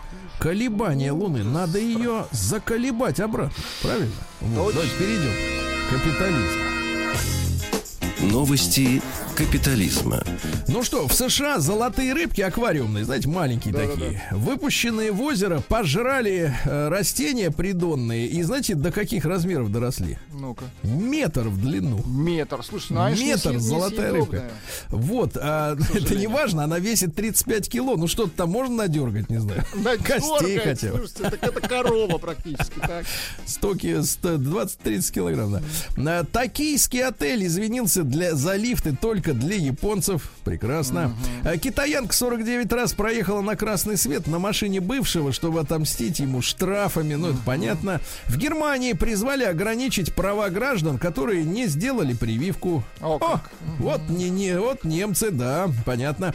Дальше. На севере Индии молния за день убила 60 человек. Да ладно. Вот такая вот страшная история. В Чехии женщинам разрешили носить гендерно-нейтральные фамилии. Дело в том, что в Праге, в ЗАГСе, провели опрос, и оказалось, что 28% женщин хотят иметь мужскую фамилию. Ага. Универсал 69. Прекрасно. Представляешь, что с ними делается? С С чешками. чехами. М. Мгм. Чешками, чехи на Нет, месте. Теперь они чехи. Понятно, все чехи теперь, да. Вот, э, в Израиле однополым парам и одиноким мужчинам разрешат пользоваться услугами суррогатного материнства. А не завести ли мне ребеночка, подумает одинокий мужчина, да? Мужчина в Америке в тайне от жены назвал дочь э, в честь любовницы. Ясно? Ну и, наконец, давайте пару сообщений еще. Американец э, зарубил мечом 74 киви. Киви. За одну минуту. За одну установил свой 200 рекорд. Э, Зарубил. то Такой есть насмерть. киви-руб. Да. У пилота, а вот кстати, смотрите, у пилота Формулы-1 украли, э, значит, он болел за, футболи, за футбол. Так. Сидел на стадионе. Украли часы стоимостью 4 миллиона евро. А нечего такие надевать. А вот именно, зачем они тебе? Ты и так э, пилот. место. Да. И, наконец, э, в Нью-Йорке пенсионер-расист оплевал азиатку, оплевал, Так. и сбил ее ножом, вы представляете? Пенсионер, расист. Расист Фрэнк. Вот, 63-летний. Вот, пенсионер, а такая сволочь. Да, надо сказать. Вот, такую старость, Владик, не хочется Не уважать, хочется, да? нам такая старость не нужна. Пенс-расист, вот так будем называть. Распенс. Нет, распенс, это другое. Криминальная. А, ну что же, давайте. В Волгограде полицейские остановили угонщика таксомотора стрельбой по колесам. Понимаете, да, рисковали жизнью. А, в Казани пятеро детей получили отравление хлоркой в аквапарке. О, Переборщили, Ну, ребятки, так? что-то там. Переборщили, да. Боролись с заразой, а теперь в итоге детишки пострадали. э, да, теперь боролись, выходит. Дальше, куда ехать, чтобы стать моряком? Владик, я знаю, вы хотели стать всегда. Я Так моряк. вот, Что значит стать? Я моряк. Я был две недели на авианосце. У Он- тебя он нет документов, а теперь Как нет внимание. документов. В Крыму и на Кубани преступная группа подделывала дипломы моряков. От сволочи, а? Что ж, сволочи, Пули моряков-то больше становилось. А они потом, Так. они потом могли встать на место боцмана, потом могли лоцмана. утонуть. Вот что они могли. Давайте так, боцман, лоцман, кацман? Не, Кацман, тут диплом не нужен. Да. Да, Так, это надо как бы постараться. А. Укус, э, слушайте, представьте, укус пчелы привел к массовому ДТП в Удмуртии. 10 пострадавших. Дело в том, что э, б- водителя грузовика Вольво во время движения укусила пчела. А куда? В какое место? Неважно, он задергался, дернул руль и в итоге задавил Рено Дастер, Шевроле Авео. 10 человек пострадали. Жесть. Водитель молоковоза пострадал. И Представляете? молоковоз. Укус пчелы. Да, да, да, укус. Вот э, надо закрывайте окна, ребята. Не надо ездить с открытыми окнами-то. Есть кондиционер, включай. На, на Алтае тракторист 23-летний устроил стрельбу после конфликта в кафе. Понимаете, да? Не трогайте Вот. трактористов. Ну и, наконец, в Москве, теперь, внимание, тревожная музыка. В Москве появился новый охотник за женскими ягодицами. О, боже. В правоохранительные органы поступило заявление. В ночь на 11 июля москвичка поздно возвращалась домой. Когда она зашла в подъезд, то почувствовала, как кто-то ее схватил. Да-да, понимаешь ли, за да. них, за них. За базу. Обернувшись, она увидела, что, как вы думаете, кого? Руку. Мужчину! Который сбежал. Теперь его ищут. Трус Подлец! не играет в хоккей. Вот именно. Руки прочь от женщин. Сергей Стилавин и его друзья. На маяке. Друзья мои, да ну что, у нас сегодня, так сказать, тема дня, мне кажется, надо сделать ее воодушевляющей. Да, Давайте. воодушевляющей, потому что роль, мне кажется, в чем она заключается, средств массовой информации, это чтобы люди друг друга могли э, при помощи вот этих технических средств воодушевлять, да, потому что очень человеку надо часто поддержку, правда? Конечно. Почему, например, некоторые не могут уйти из нелюбимой семьи, ну, к примеру, да, потому что зависимы психологически от э, так сказать, близких людей, потому От что в, одиноч...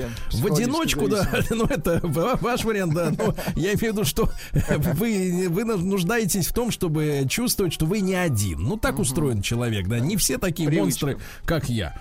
Так вот, э, друзья мои, друзья мои, значит, выбирал сегодня тему, конечно, думаешь, чем бы нам сегодня воодушевиться, да? Так. Ну, во-первых, конечно, вот э, 40% россиян не употребляют алкоголь. Вот я бы все эти 40% проверил бы. Нет доверия.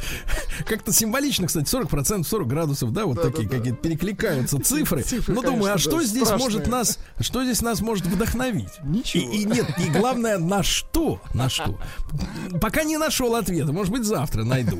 А вот другая история, которая действительно меня, ну, как-то так заразила, что ли, позитивом. Я не люблю это слово, но действительно позитив. Э, Бабуля из э, Кирова. Зовут ее Нина. Баба Нина. Давайте Нина. так. Баба Нина из Кирова. Ей 72 года. Она впервые в жизни прыгнула с парашютом.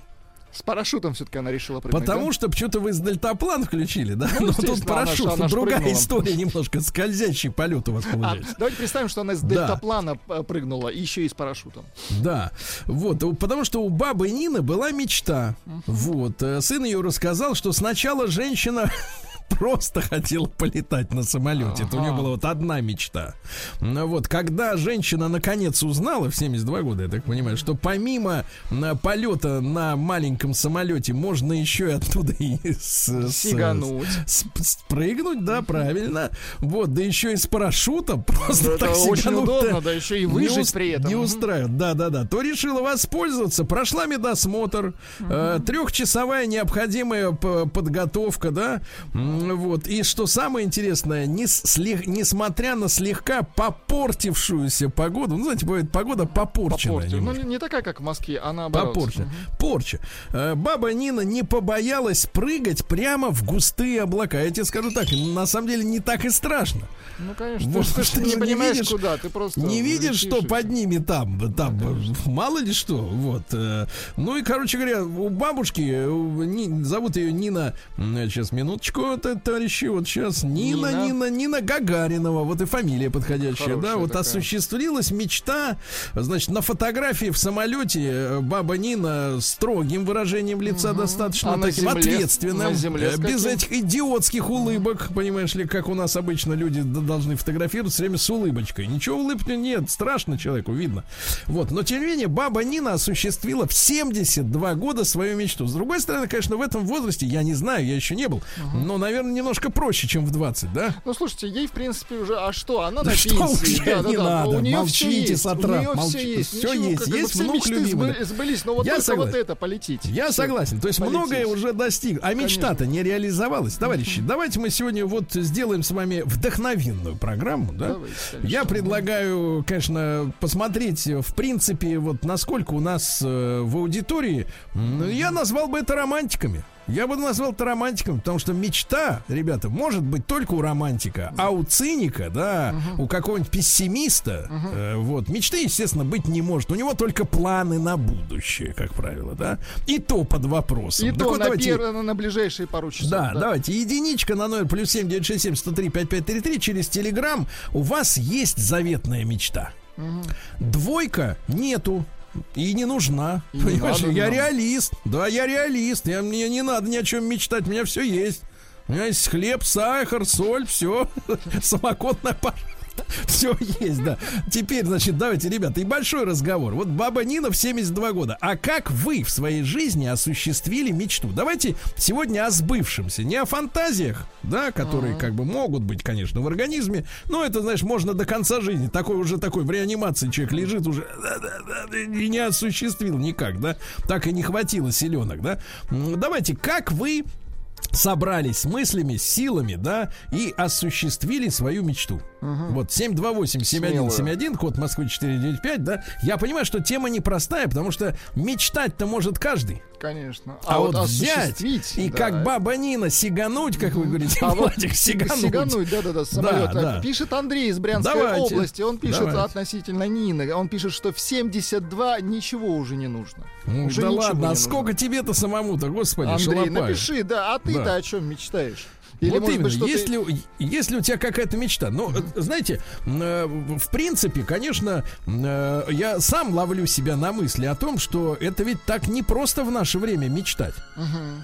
Потому что э, вот так вот думаешь, ну да, действительно, их надо же, мечты-то надо отличать от планов, да? Если, например, ко- кому-то из нашей аудитории по- покажется, что мечта это купить какой-нибудь iPhone, Ну да. или да. кожаное пальто, или сапоги с набойками, я не знаю, но это Или вот, пошлость. или вот, например, раньше, пару лет назад, отдых за рубежом, были планы, а теперь это мечта. Вот, вот в этом смысле, кстати, да. Да, в этом смысле я, например, э, солидаризируюсь э, с участницами конкурса красоты Мисс Вселенная, И с э, Ниной. и Мисс с Ниной. Владимир, вот, которые на вопрос о- подождите, подождите, стоп. Что значит мисс Владимир? Это не человек, это конкурс. А. Мисс Владимир.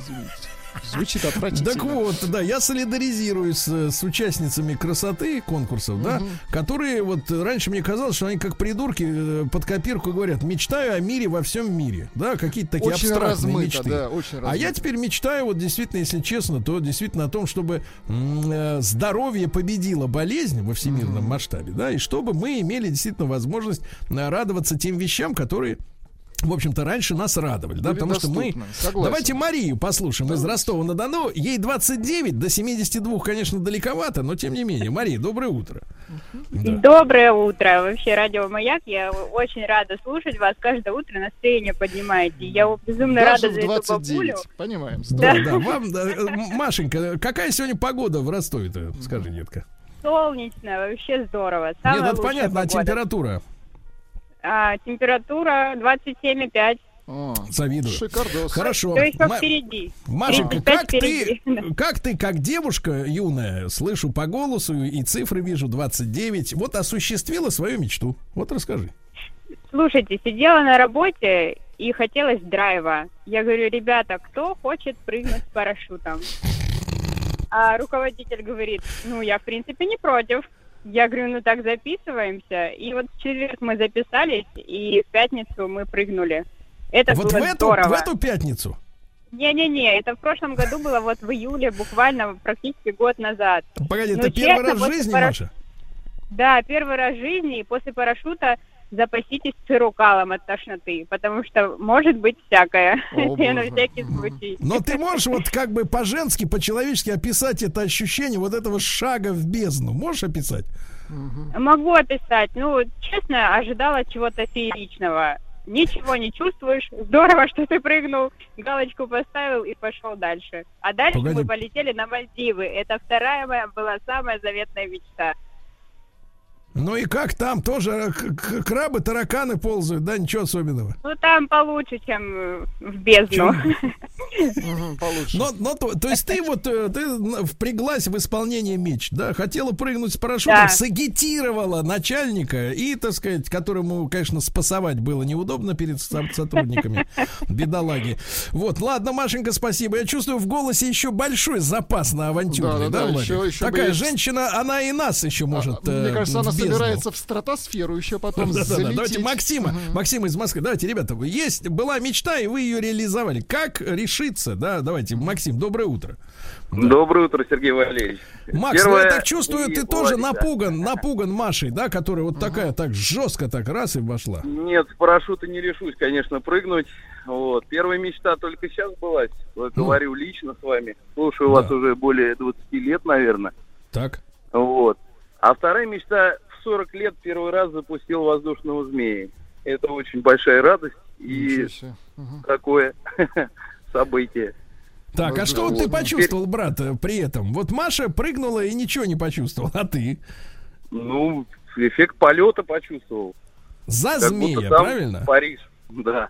Вот, видишь, э, да-да-да. Ну, прекрасно. Кстати, почем змей-то нормальный сейчас, чтобы, так сказать... Чтобы э, он летал. Не, ну, в районе пяти тысяч. Вот я Да купил ладно? себе хорошего. Хорошо. Что там такое? Там моторчик какой-нибудь? Там, что там? Нет, GPS? это Он просто змей летает. в виде самолета Red Baron немецкого.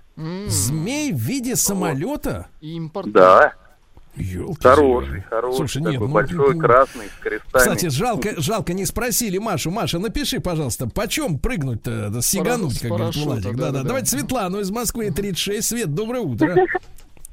Доброе утро. Света, вот смотрите, Ну, мужчина какой романтик, да, он змея запустил, а она прыгнула из самолета и вообще пофиг. Ну, к- что за дела? Ну, э, вот у тебя как, И как не ты реализовалась? Да. Ну, у меня, я э, очень давно занималась музыкой, ну так, на коленке. Я такой гитарист дрочный на, на рок-музыке. Так. И вот, наконец-то, в прошлом году, в 35 лет, пошла на студию и записала песню. Так. Теперь очень жду, когда вот у вас возобновится эта передача, на которую можно будет... А прислать как называется песню. песня? Скажи мне, вот Владик может оценить уже по названию. Ну, первая у меня была «Делит». Это такой женский рэп, Как? я бы так сказала. Э, Как еще раз? «Делит». Что это по-русски? Женский Ну, удалить. что? Ну, девочки, они же любят все удалять.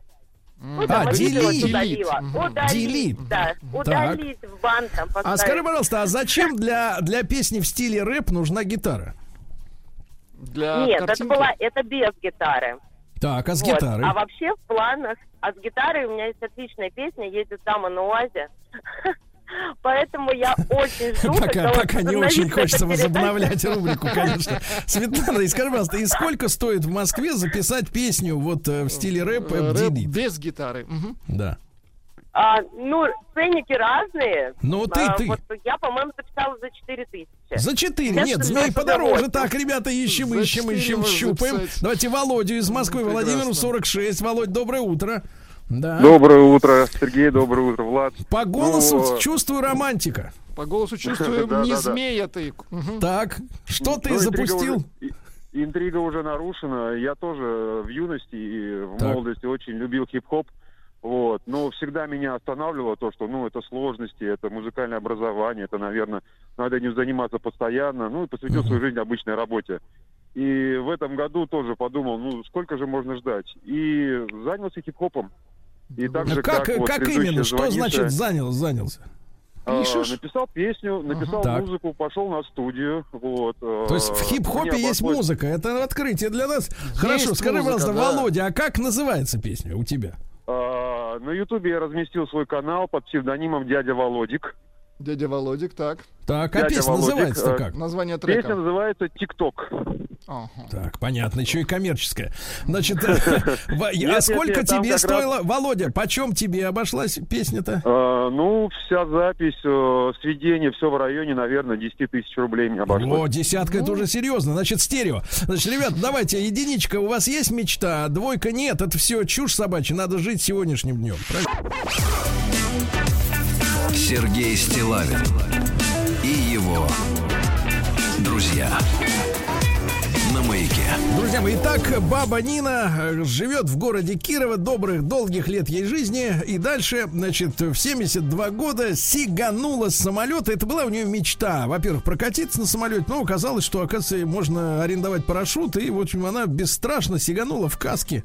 Вот. А, единичка на номер плюс 7967 103 5533. У вас есть по-прежнему мечта нереализованная? Двойка нет. Либо осуществили уже все, что хотели, либо все это чушь собачья, и это занимаются бездельники всем этим, да, вот эти рэперы, хип-хоперы, змееловые, вся вот эта публика. Давайте-ка мы, друзья мои, 728-7171, как вы реализовали мечту сегодня о реальности, да, что удалось сделать Эльмиру. Послушаем из Москвы. Эльмир, доброе утро. Да, доброе утро. Да. Рада, что до вас дозвонилась. Так, А, моя мечта была два дня назад. Я об этом мечтала лет 15. Так. Я себе сделала голливудскую улыбку. Теперь у меня улыбка не сходит с лица. То есть, погодите, погодите, как это вы сделали-то? За, за какое время? То есть за 15 лет вы накопили и наконец сделали.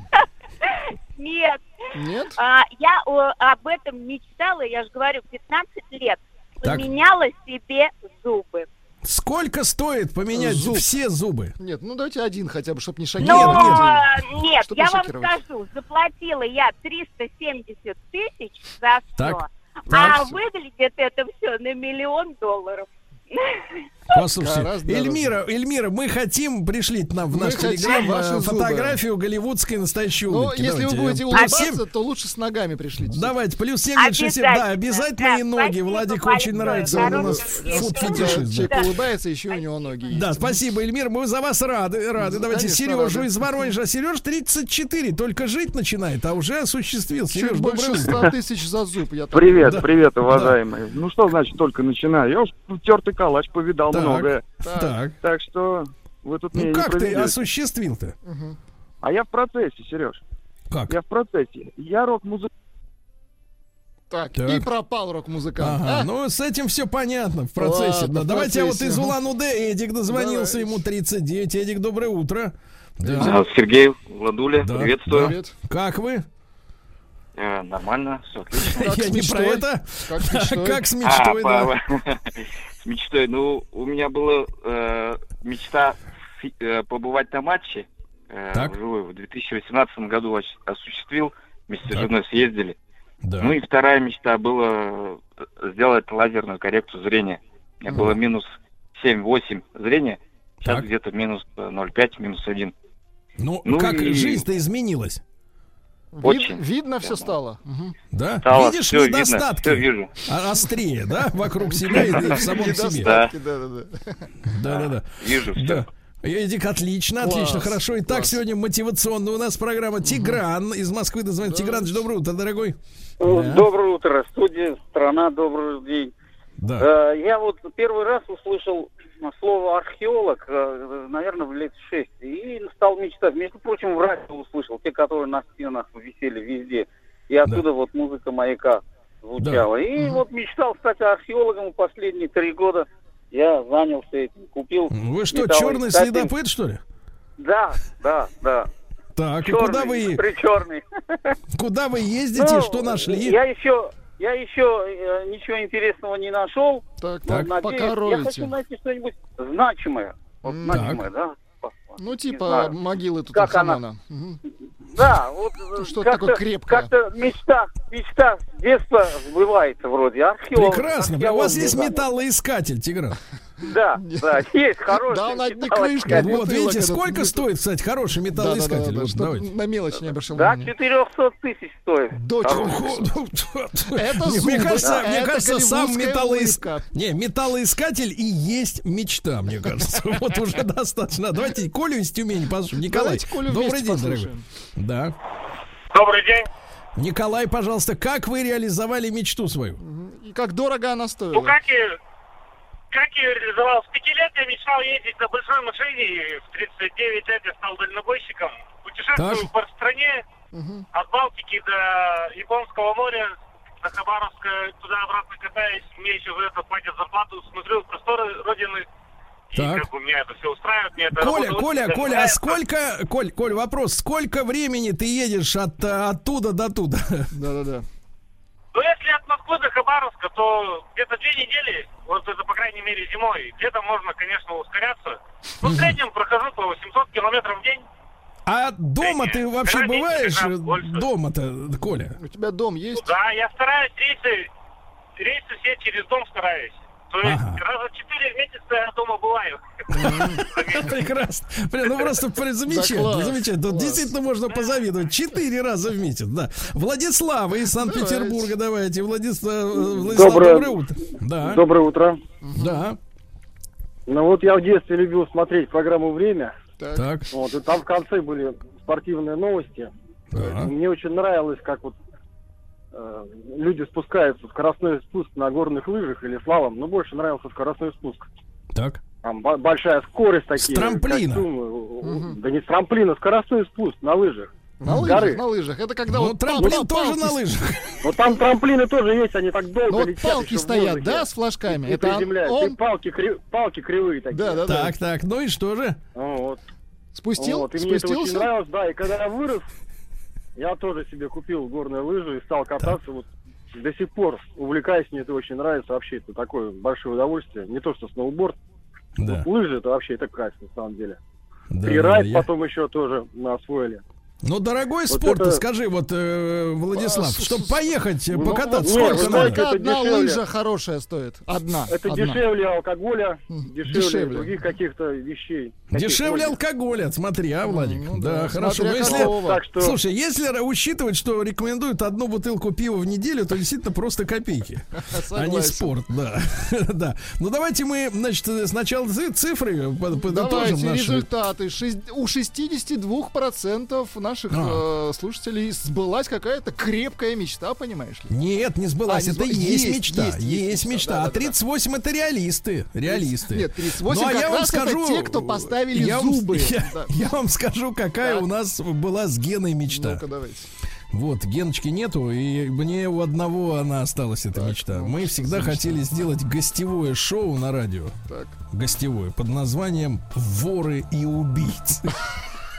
Нет, все вперед.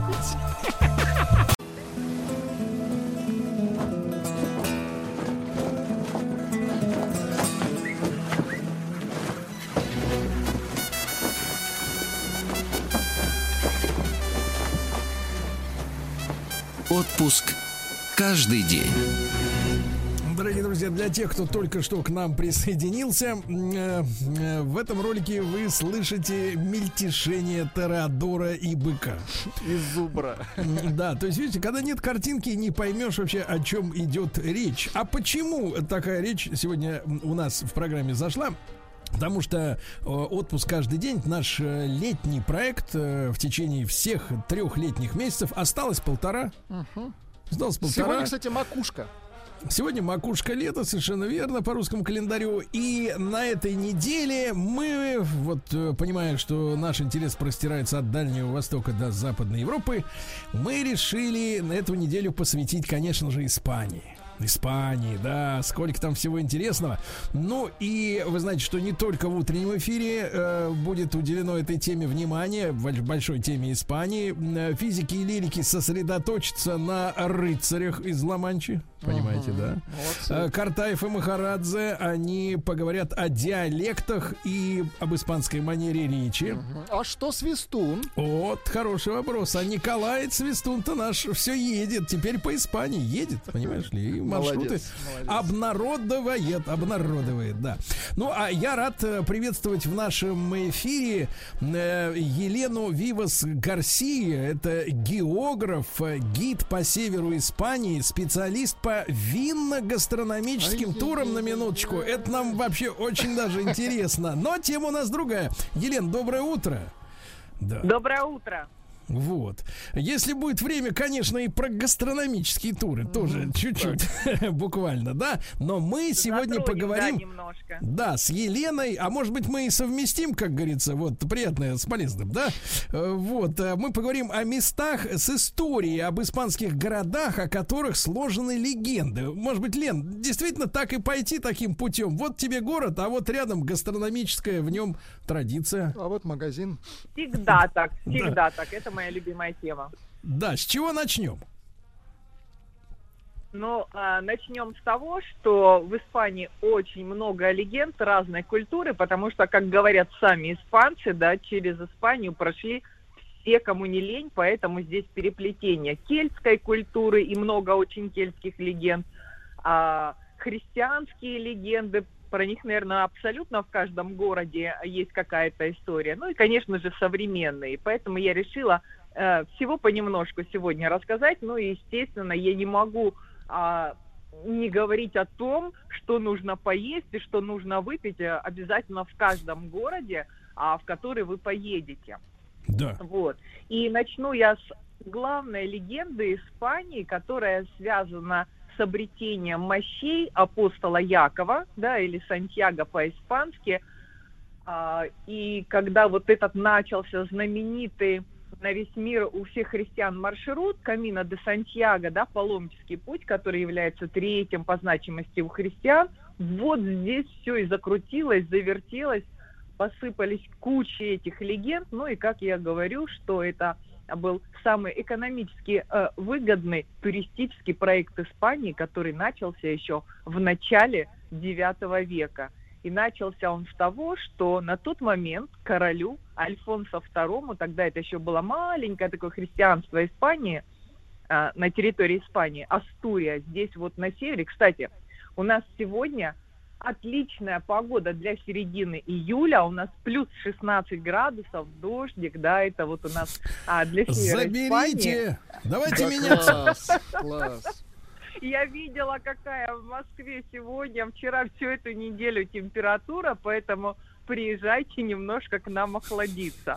Это вот один из стереотипов Слово Испании, «приезжайте» относится звучит издевательски. Как шутка. Так. Хорошо. на, на метле или там на ковре Вот если метле, там на на метле, метле, добраться. да. На метле, да. А, Так, вот. так вот маршрут с 9 века. Да, и первым, кто прошел по этому маршруту, был король Астурии Альфонсо II, который услышал о том, что якобы на краю земли, это то место, где теперь находится Галисия, а, обнаружены были мощи апостола Якова. И вот он туда пешочком и отправился. Это где-то примерно 500 километров от а, города Овьеда, в котором он находился.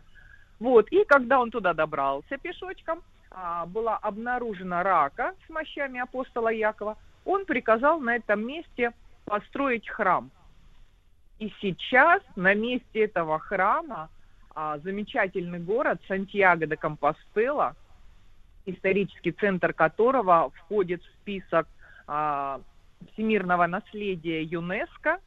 Вот, если бы не было этой легенды, легенды об обретении мощей апостола Якова, и не было этого города, сейчас в этом городе проживает 90 тысяч человек, и плюс, поверх всего этого, еще 30 тысяч студентов живет. Это достаточно такой молод, молодежный а, студенческий город, ну и, естественно, очень туристический, поскольку ежегодно пешком а, кто-то на машинах, на транспорте, туда отправляются тысячи и тысячи туристов для того, чтобы а, побывать в главном храме этого города и поклониться мощам апостола Якова. Ну, правда, как говорят испанцы, правда, говорят они об этом шепотом, а мощи исчезли еще во время войны с Наполеоном, но не важно. Что легенда осталась, люди идут, а это им помогает, они в это верят. Вот. Ну и говоря о городе Сантьяго де Компостела, невозможно не говорить об его, конечно же, гастрономии, поскольку Сантьяго де Компостела это столица Галисии, а Галисия известна на всю Испанию как э, главный центр, куда нужно ехать, чтобы поесть свежайших морепродуктов и запить это все местными винами, поскольку в Галисии на минуточку пять винодельских регионов. Это разные вина, белые, красные. Кроме того, здесь гонят отличную самогонку виноградную. Елена, а, поскольку- э, Елена, а морепродукт это толстолобик? Что это такое там? Как там водится? А, морепродукты, ну, прежде всего известен, а, Галисия известна с э, осьминогами, да, есть О. осьминог по-галисийски, он так и называется, и есть, а, он, это подают вареные, вареного осьминога с картошкой, и просто э, осьминог по-праздничному, Так. просто отваренный Без осьминог картошки. а, с перчиком, а, вот, шикарным оливковым маслом. Я вам скажу так, Елена, помни, помни, так сказать, помни испанскую кухню, я скажу так, э, с картошкой по нажорить не будет. Да, да, да. Ну, кстати, Галисия это тот регион, а несмотря на все разнообразие здесь морепродуктов и отличнейшей говядины, в Испании известна а, говядина, если перевести на русский, она звучит как галисийская блондинка. А все равно вот лучший хлеб в Испании, лучшая картошка, это, конечно, Галисия. Прекрасно, прекрасно. А Итак, город называется, я напомню нашим слушателям, Сантьяго де Компостела, да? А следующий, так сказать, вот э, населенный пункт А на я что бы- еще здесь еще хочу э, некоторые интересные гастрономические штучки рассказать, которые Давайте. прежде всего, кстати, связаны а, с тем, что здесь очень много студентов. А, от одной из э, стен собора начинается улица, которая э, называется а, Руа ду Франко, ну, по-русски э, французская улица. И вот у местных студентов есть такой обычай по этой улице пройти а, трассу Париж-Дакар. Дело в том, что в начале улицы есть бар, который называется Париж, а в конце улицы находится бар, который называется Дакар. Это примерно 200 метров. На нем в Ну, это на времена карачках, находилось Лена, надо проходить, да, уже? В конце. 28 баров получится. Нужно взять было лист бумаги или лист картона, и в каждом этом баре а, со своим бокалом, причем а, в Галисии есть такая особенность, бокалы в виде а, белой пиалки для вина. Так. Вот и со своей а, пиалкой ты идешь, ну или ползешь, насколько хватит сил, да, по этим барам. Их 28 баров. В каждом вы должны отметиться, вам должны поставить или печать, или роспись, что вы побывали в этом баре. И вот прошли 28 баров со своими друзьями, причем компания где-то 8-10 человек, и обязательно одна девушка должна быть в этой компании. И если вы проходите... Ну, девушка и- своя или так, живыми, наемница? Как получится. Фрилансер. Так. Вот. И когда дойдете до конечного бара, и если вас проверяют, вы еще в состоянии говорить, это Так. проверка на вменяемость, то вы получаете приз э, ящик вина.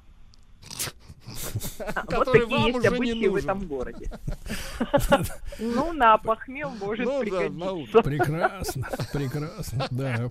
Так, ну, я так чувствую, Елена, у вас там весело. Да, а еще в этом городе из самогонки варят ведьминское зелье. То есть, если пойти вечером по барам, то на некоторых барах есть такие а, таблички, что здесь готовят кимаду. Это поджигают а, самогонку, Так. добавляют немножко там специй в виде а, цедры апельсина, там кофейные зерна, немножко сахарку, а, жгут а, в большой в большом таком блюде, есть специально они продаются а, везде в этом городе, а, жгут самогонку и во время вот этого огня а, читают всякие э, заклинания об изгнании э, злых духов. Тоже потрясающая интересная а, такое мероприятие, которое обязательно нужно посетить, Понимаю. бывая в этом городе. Понимаю. Вот. Еще один городок, э, про который хотела бы сказать, это город Падрона, находится абсолютно рядом с Сантьяго де Компостела, и он тоже связан с этой же историей обретения мощей апостола Якова. Именно а, согласно легенде, а, в этом месте, где сейчас этот город находится, Падрон, стоял древнейший римский каменный столб, которому и причалила лодка а, с мощами апостола Якова, и где вот уже нашли эту лодку и дальше оттащили туда, где сейчас вот возник город Сантьяго де Компостела. И вот само слово «падрон», оно известно а, во всей Испании, даже все туристы это слово слышали, кто когда-либо приезжал в Испанию, но мало у кого оно ассоциируется именно с этим городом Падрон, мало у кого оно ассоциируется именно с вот этой легендой апостола Якова, поскольку для всей Испании это известно как перчики Падрон. Э, У испанцев все классно, у них здесь в какой город не загляни, везде есть какие-то гастрономические фишки, гастрономические истории. А, мало что того, делать, э, даже- что делать с перчиком?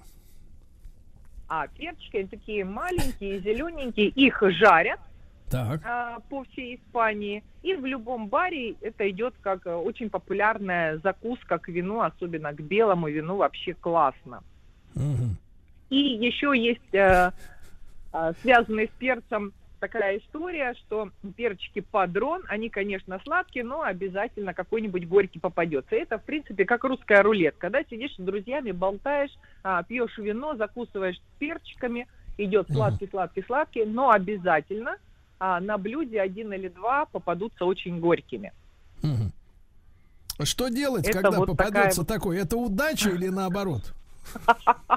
Скорее нужно еще брать один бокал вина и запивать Ах, это вот дело. она какая Я смотрю, я смотрю, вот э, вы как-то вот расходитесь с нашей новостью сегодняшней о том, что 40% населения страны в России не пьют. А у вас там, так сказать, как-то вот с этим делом слабо-слабо работа поставлена. Да, надо. Наоборот, у нас здесь все хорошо с этим делом поставлено. А В Испании 70 винодельческих регионов, которые имеют э, наименование по происхождению. Мгм. Жаль. И все здесь льется рекой. Это, Так. в принципе, напиток такой. Да, я Чистая вода. понимаю. Я понимаю, да-да-да. Просто такой такой напиток. напиток. Знаете же, да-да-да. в былые времена, когда там а, римляне нападали на Испанию, когда мусульмане приходили, они же зачастую источники с чистой водой чем-нибудь подтравливали, чтобы подтравить население. И поэтому уже так в крови у испанцев сложилось, что вода это грязный напиток, а вино это чистый напиток. То, что ты можешь проследить за ним, Ах, вот оно в чем дело. за его Понятно. чистотой. Понятно. Так, хорошо, Лена, а дальше? Куда мы отправимся? А дальше мы еще немножко на юг а, Галисии отправимся. Это уже устричная столица Испании, городок Огровы, а, Так. который также с конца XIX века известен как а, лечебница а, на грязях и также талоса. А, терапия в этом городке есть в городе Огрове. К нему еще присоединен маленький такой островок, который называется Латоха. Вот сейчас уже в 21 веке от э, города Огровы на Латоху есть мостик. А раньше люди туда просто на этот остров плавали на лодке, у них там были огороды э, свои. И вот существует такая легенда, а, что а, в XIX веке у местного священника, который в этом городке Угровы про- проживал, у него а, был старый такой престарый осел, который уже там а, доходил, и он понимал, все, в эту зиму его любимец, наверное, помрет. И чтобы не видеть всей этой трагической ситуации, а, добрый священник его отправляет на лодке на этот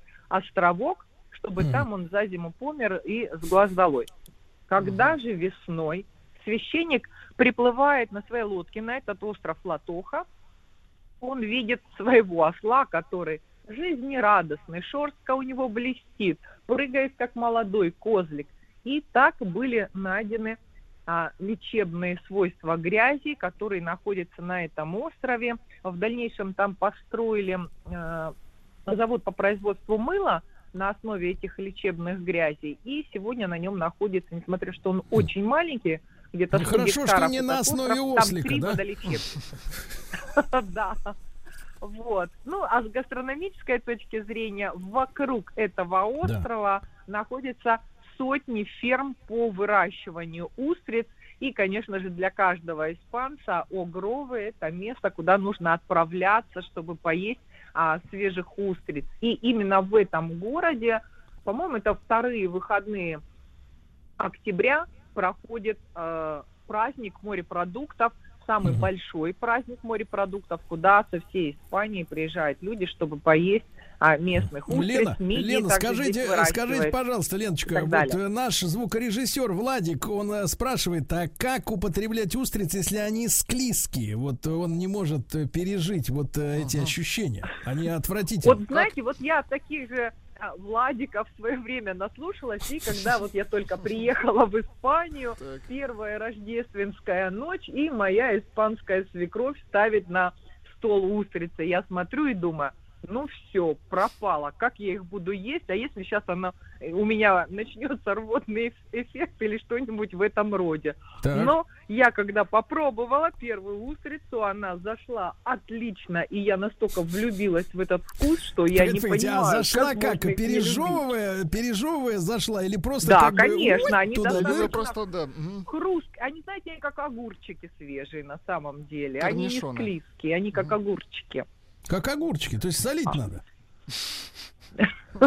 Посолить немножко, капнуть Надо. Белого сухого вина, прям О, вот с вином-то, наверное, Да, понятно. А, э, Лен, скажите, пожалуйста, а вот э, многие распространяют всякие там легенды, да, что якобы мужчина, значит, э, преобразуется после употребления устриц, да, э, становится, так сказать, ну, Моложе, общем, крепче. дымит, можно сказать, весь, так сказать, в пылу, с пылу с жара. Ну, да, а вот с женщиной, с женщиной что происходит, вот когда она вот нахрустит этих устриц? Вот какие-то изменения есть вот в Ну, организме? кроме насыщения. Да, ну поскольку в рождествен... за рождественским ужином, как я сказала, устрицы это обязательно, и в рождественскую ночь, я извиняюсь, Так. но секс в Испании обязателен. Слушайте, Подогревает хорошо. Я смотрю, у вас там свои порядки, да? Испанский. Да, да, да. Гешпанский. Да, да, да. Традиции в Испании прежде всего. Да, Лен, я вот очарован э, нашим разговором. Я буду, э, э, так сказать, рад при возможности вновь услышаться в эфире, потому что, к огромному сожалению, время про- промелькнуло просто незаметнейшим образом. Я напомню, что с нами на связи была Елена Вивас Гарсия, географ, гид по северу Испании, специалист по винно-гастрономическим турам, которая, конечно, самую вот неприятную вещь сказала следующую. У них там плюс 16, ребята, и идет дождь. Мгм. Вы представляете, что делается в мире? Наоборот, классно, Ужас, Лена, да бросьте вы ужасно это все.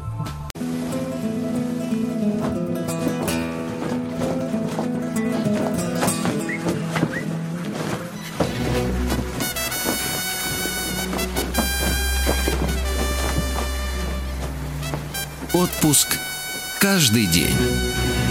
Отпуск каждый день и почти что каждый час, э, потому что с утра у нас с 9 до 10 по Москве э, в утреннем шоу разговоры об, на этой неделе об Испании у физиков и лириков э, Дон Кихот, как говорится, ломанческий, да, один из героев у шо- в шоу Картаева и Махарадзе, диалекты и манера речи, понимаете? Замечательно. А что Свистун? А Николай Свистун продолжает ехать по Испании. Доехал да? уже, получается. Да, да, да, да. Вот едет и едет, понимаешь, спаса нет. А, Так вот, друзья мои, а в этом, в этой части нашего эфира мы поговорим об испанском фламенко. А, Вы подобрали уже музыкальные, так сказать, фрагменты? Честно говоря, нет. Давайте идите, подбирайте. Иду, иду искать Так вот, я, фламенко. э, я рад, рад приветствовать эм, в, нашей, э, в, нашем, в, на- в нашем эфире Ольгу Пшеницыну, хореографа Большого театра национального балета «Кострома», профессиональную танцовщицу фламенко и режиссера-постановщика. Ольга, доброе утро. Доброе утро, здравствуйте. Очень рада Здравствуйте. быть с вами. Да, Ольга, мы сегодня поговорим о, ну, ну, первая ассоциация, конечно, это страсть, да, которая выражена в, в этом тан- танце, да. Это почему-то первая ассоциация у всех. Да, Ольга, а вы вот в каком возрасте узнали о фламенко? Ну, я уже, наверное, да, в возрасте такой молодой страсти. А, На самом деле я начала фламенко танцевать где-то в районе возраста 18-19 лет. До этого я занималась другими танцами. И, наверное, да, в таком самом романтическом возрасте, наверное. А, Ольга, вопрос от дилетанта. Э, Да-да-да, вопрос. Скажите, а можно ли танцевать фламенко э, одной? Без мужчин? Да, конечно. Конечно, конечно. Фламенко, оно, оно совершенно универсально для возрастов, для количества людей, для те- тематики. А, то есть оно настолько многогранно, его можно и танцевать и там в зависимости от жанров и э, особенностей характера самого танца. Можно танцевать и сольно, и в паре, и в группе. И э, совершенно очень много разных есть э, направлений, стилей и видов. Поэтому Ну, оно- вы, как, оно вы как профессионал, вот скажите, пожалуйста, а именно испанский в целом танец, он чем отличается? Вот э, потому что, ну и, например, и русская плясовая тоже, можно сказать, заводит еще как. Да, да, да, да, да. В присядку. Вот, а все-таки вот почерк, почерк вот это испанского танца, он в чем вот самое главное, с вашей точки зрения, как говорится, фишка? Но я сейчас буду говорить очень индивидуальные вещи, то есть тот, тот, тот, через, тот как бы опыт, через который я прошла, и мое мироощущение этого танца. Потому что я думаю, что а, любой хореограф или артист фламенко, он скажет вам свой мир, свой мир. А для меня фламенко, оно очень драматургично. То есть оно внутри содержит такой закрытый глубинный мир, корнями уходящий в землю, прорастающий как дерево внутри тебя, что здесь а, такие потаенные глубинные а, состояния души, которые можно выразить именно стилем, стилем фламенко. Вот, например, русский танец я тоже очень люблю. Я вообще занимаюсь народными танцами и очень много в- ну, восхищения к русскому танцу я испытываю, я очень люблю. Но там нет вот этих оттенков и того состояния, которое есть именно во фламенко. Это же как бы состояние транса какого-то получается. Вот многие, кстати, сравнивают что-то в этом духе такое. Там даже есть целая статья у Лорки, называется «Дуэнде», об этом вот качестве вдохновения во время танца, музыки, исполнения вот в культуре испанской. Но, эм, опять же, это очень такой субъективный мир, и вам никто вот как бы в общих чертах об этом не скажет, потому что это, это, это дело переживания, это дело Ну, это а, как, вот как переживание? погружения. Переживание потери или переживание, наоборот, радость обретения или борьба за что-то. С чем это можно сопоставить? Эти, вот эти Вообще, эмоции? это вот все, что вы перечислили, это все входит. А, и оно, а, я бы даже сказала, оно более... Хотя оно и мажорно есть тоже фламенко, то есть там есть такие открытые, светлые, жизнерадостные э, качества и состояния. Но вообще, да, наверное, мне кажется, что оно более, более серьезное, более внутреннее, вот в каком-то, ну не то, что мино- минорном, а то, что оно как бы именно о серьезном. Именно, а какое-то, да, ближе всего к борьбе, наверное. Борьбе с собой, борьбе с а, каким-то каким-то вот а, важным моментом, который тебя именно цепляет, вот как а, человека. Это же такие индивидуальные вещи.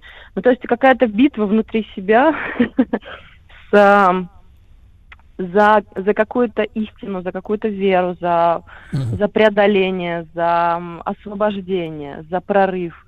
А, и здесь в это, эти все качества, они все во фламенко есть, потому что оно, вы знаете, оно настолько глубинно внутри, что вот если собрать все это вместе, оно будет как вот как лазерный как лазерный луч. Вот есть э, вот солнышко, оно или вот, например, оно освещает во все стороны, а здесь вот вот как стены пробивает. Вот оно настолько сконцентрировано, настолько сильно интересно, сжато. Понимаю, что... Ольга, Ольга, ну мы же понимаем, да, э, мы понимаем, что танец это, э, ну и поэтому и называется испанская фламенко, да, потому что это национальная история, это национальный характер, э, национальный нрав, да, национальная эмоциональность, извините. Вот. А почему, как вам кажется, в России вот к этому танцу такое внимание? Ведь, э, ну опять же, э, есть такая вещь, как менталитет, правда? Вот, эмоциональность сама по себе. Или мы настолько вот, в принципе, похожи на испанцев в этом смысле? Почему нам этот танец близок? Ну вот я сейчас сразу поправочку сделала, что совсем недавно исследователи а, и Международный комитет по культуре признал фламенко международным культурным достоянием. А вообще, на самом деле, секрет в том, что вообще в зарождении испанской культуры, именно танца фламенко, приняли участие практически все народы. Ну, то есть, а, как бы, как это все зародилось? А, Вот основным, как основной такой спичкой, которая зажгла этот костер, это были, наверное, цыгане, которые пришли, а, ну, они же путешественники, они собирали по всем странам и культурам свои особенности, они когда а, где-то оста- останавливались, собирали, впитывали особенности какой-то нации, а потом шли дальше, то есть они постоянно а, вот бродили а, по странам. И вот они, когда осели, вот те, испа- э, те, те цыгане, которые осели в Испании, а именно на юге Испании, в Андалусии, а, именно там вот так совпало в тот момент, в то время, при том смешении культур, потому что там до этого еще было вообще 700 лет а, правили арабы. Там была вообще мавританская культура. А, там и греческое влияние, и кельтское было, и а, много, и мест, местный испанский колорит. Потому что вообще по изначально а, в испанских именно национальных местных танцах, до фламенко, имеется до зарождения фламенко, там вообще не было ничего похожего на вот этот вид танца. То есть там были совершенно другие стили, там была культура вот э, своей вот э, своего испанского танца, там, не знаю, например, там арагонский ход, это совершенно не похоже на фламенко. Или вот э, Эскойла Балера, вот есть классический испанский танец, там тоже, оно не в туфлях танцуется, а в балетках. Э, И там тоже есть особенности, которые, ну, по форме там рук, корпуса они похожи, но все равно это другой, другой колорит вообще. А именно цыгане, они были тем огнем, тем пламенем, которое вот, знаете, как переварили все и родили вот этот синтез. То есть это синтез культур, который именно зародился вот в испанском, а, вот, вот на испанской территории, в Андалусии, на юге. И почему это отзывается в других культурах, в других странах? Потому что там есть наши части какие-то, потому что там так много всего из разных культур, что вот мы когда танцуем фламенко, у нас это отзывается, потому что там есть что-то наше. Там другие люди танцуют с других стран, у них тоже это есть, вот эта сопряженность, потому что она а, как бы сочетает вот эту универсальность. Это такой язык, который понятен каждому. Он един, он как бы объединил, сплотил людей, вот эти культуры, и сделал такой замес интересный, своеобразный, интересный, яркий, который стал близок и доступен каждому человеку из любой Я, страны. Ольга, вас поддерживаю. Знаете, э, пытался, пытался овладеть кизомбой. э, Вот. э, А! нич- ничего не отзывается, только вот спина болит. Ой-ой-ой, смотрите, это да, если вы сразу... Да, вот не тот, не наш конечно. танец, согласен, не наш, да. Но тем не, тем не менее, в России, вот э, что за люди, как вам кажется, увлечены этим действительно по-настоящему танцем? И перепахивает ли он э, как бы эмоциональную часть человека? Может быть, люди танцуют этот танец, фламенко, они становятся более эмоциональными, чувственными, горячими. Что-то типа того. Но это уже как, как следствие. То есть это такое состояние, которое ну, уже открывает да, в тебе какие-то уже более эмоциональные грани, яркие. А, на самом деле, наверное, это, да, какая-то эмоциональная составляющая характера, то есть людям, которым близко, близка м, такая яр- яркое восприятие жизни, сочность ам, а, кол- колорита, а, музыки, а, энерги- энергии, то есть характера, воли, глубины, мысли. А, вот, наверное, типаж людей, которым ярко, м, м, ко- которым интересно близка амплитуда чувств, переживаний, эмоций, какой-то и радости жизни, и в то же время одновременно и страданий, и потери, и какой-то всепоглощающей любви. То есть это такая амплитуда эмоций, амплитуда чувств, которые вмещают во фламенко. То есть я не, я не встречала другого танца, хотя я танцевала очень много разных танцев, а, которые вмещали бы вот такую амплитуду, вот такой замах, такой диапазон красок.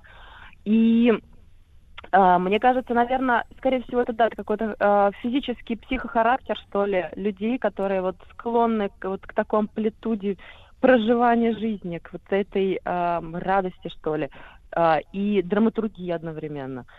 А, наверное, это первое, что вот, скорее всего, при- притягивает людей с подобными эмоциями.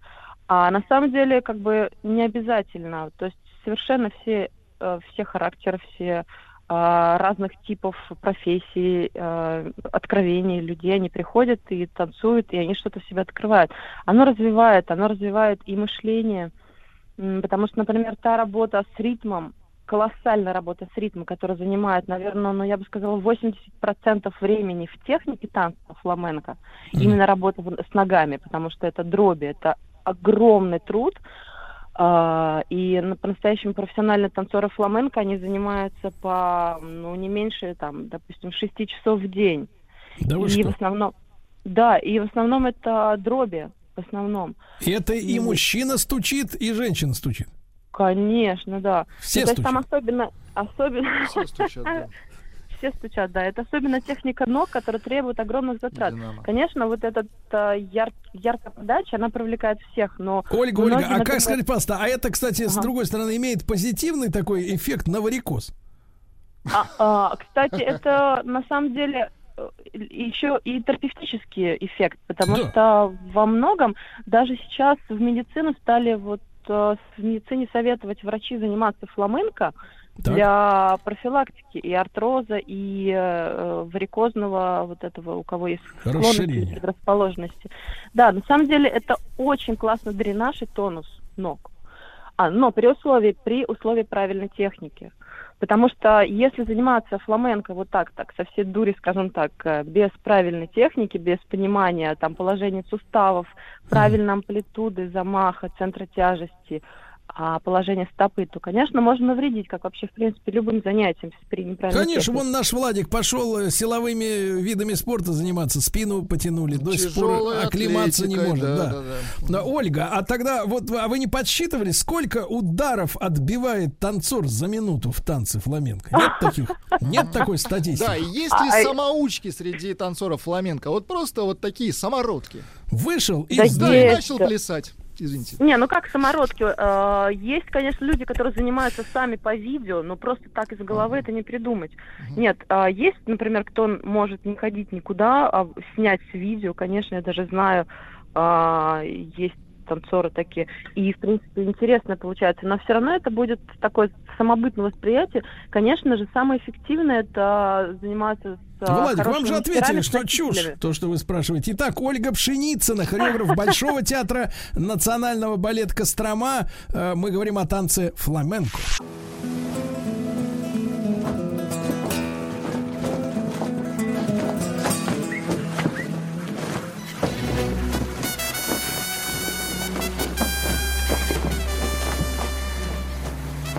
Отпуск каждый день. Друзья мои, э, сегодня у нас, э, как и в целом на этой неделе, как и у Свистуна, Да, вот кстати, э, хорошо. Испания. Мы говорим об испанском фламенко. Ольга Пшеницына, хореограф Большого театра Национального балета Кострома, профессиональная танцовщица фламенко и режиссер-постановщик с нами. Оля, а вот вопрос такой. Вот вы понимаете, какая история? Мы уже вот не первый день изучаем Испанию, теоретически, Так. конечно, Мгм. пока что, да, и выясняем, что испанцы, вот современные, вчера буквально говорили, на вашем месте тоже была такая же замечательная, красивая девушка, и говорила, Ага. что испанцы очень э, расслабленный народ. Не торопятся, у них Маньяна. самое, самое главное слово, да, завтра. Вот, они не торопятся, все на расслабоне. Мы наоборот, э, значит, вот постоянно что-то роем Бегаем. копытом, копытом землю, но при этом у нас танцы м, балалаечка в присядку, оттянулись и пошли, так сказать, отдыхать культурно, а там сплошной в танце напряг. Как-то вот с образом жизни-то современного испанца не вяжется. Он же расслабленный, а в танце надо собраться. Как это вот так? Не клеится, да. Но там расслабление другого уровня. Я имела в виду, наверное, бы сказала, что это а, сиеста. Они там а, отдыхают в течение дня, и они особо как бы не любят, а, да, вот это беготни. Но на самом деле а, динамика и мышление, оно такое же энергичное, как у русских.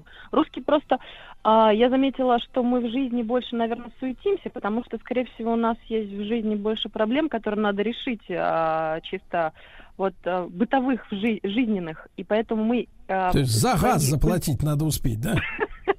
ну да, скажем так, мы скорее свои а, бытовые проблемы совмещаем с культурными особенностями, наверное, так как-то ищем вот этого а, как бы решения ситуации и одновременно как бы занимаемся культурными делами, поэтому здесь ам, как бы так- такое совмещение, поэтому получается такая беготня суета, наверное, чтобы а, как-то адаптироваться. А испанцы у них там все, если они, например, ну, просто там совершенно другой уклад жизни. И, да, наверное, расслаблены, потому что, ну, там жара. Все- вот представляете, сейчас такая жара, вот 34 градуса. И все наши, э, практически русские, все либо уехали, либо сидят дома и особо никакой активности не проявляют. Ну, то есть тоже, в принципе, какое-то расслабление есть, э, на, на которое оказывает влияние именно погода. А, то есть там Понимаю. жара постоянная такая. И плюс Понимаю. Хотя еще- сегодня, хотя сегодня вот мы созванивались перед вами, там было плюс 16 дождь, но это, скорее всего, на севере э, ну, этой это, на- страны. да, это северное, так, там сейчас так не может быть. Это, да, там какие-то северные дела.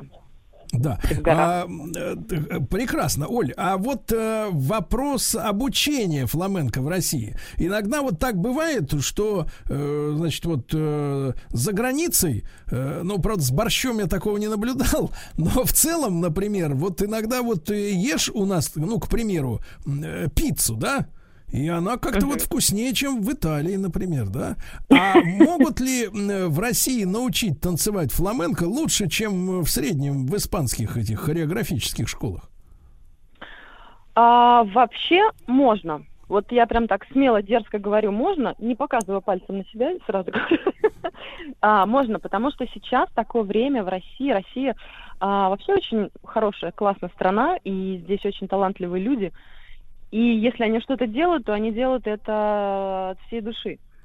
Я думаю, что можно, потому что сейчас, если вот касательно фламенко, искусства танца фламенко, у нас сейчас а, есть огромное количество потрясающих педагогов русских, и танцоров, и педагогов, и хореографов, которые выросли на высокий уровень мастерства, и которые преподают довольно качественно и выработали интересную систему. И, кстати, эта система преподавания, она сейчас даже имеет преимущество перед а, национальной системой.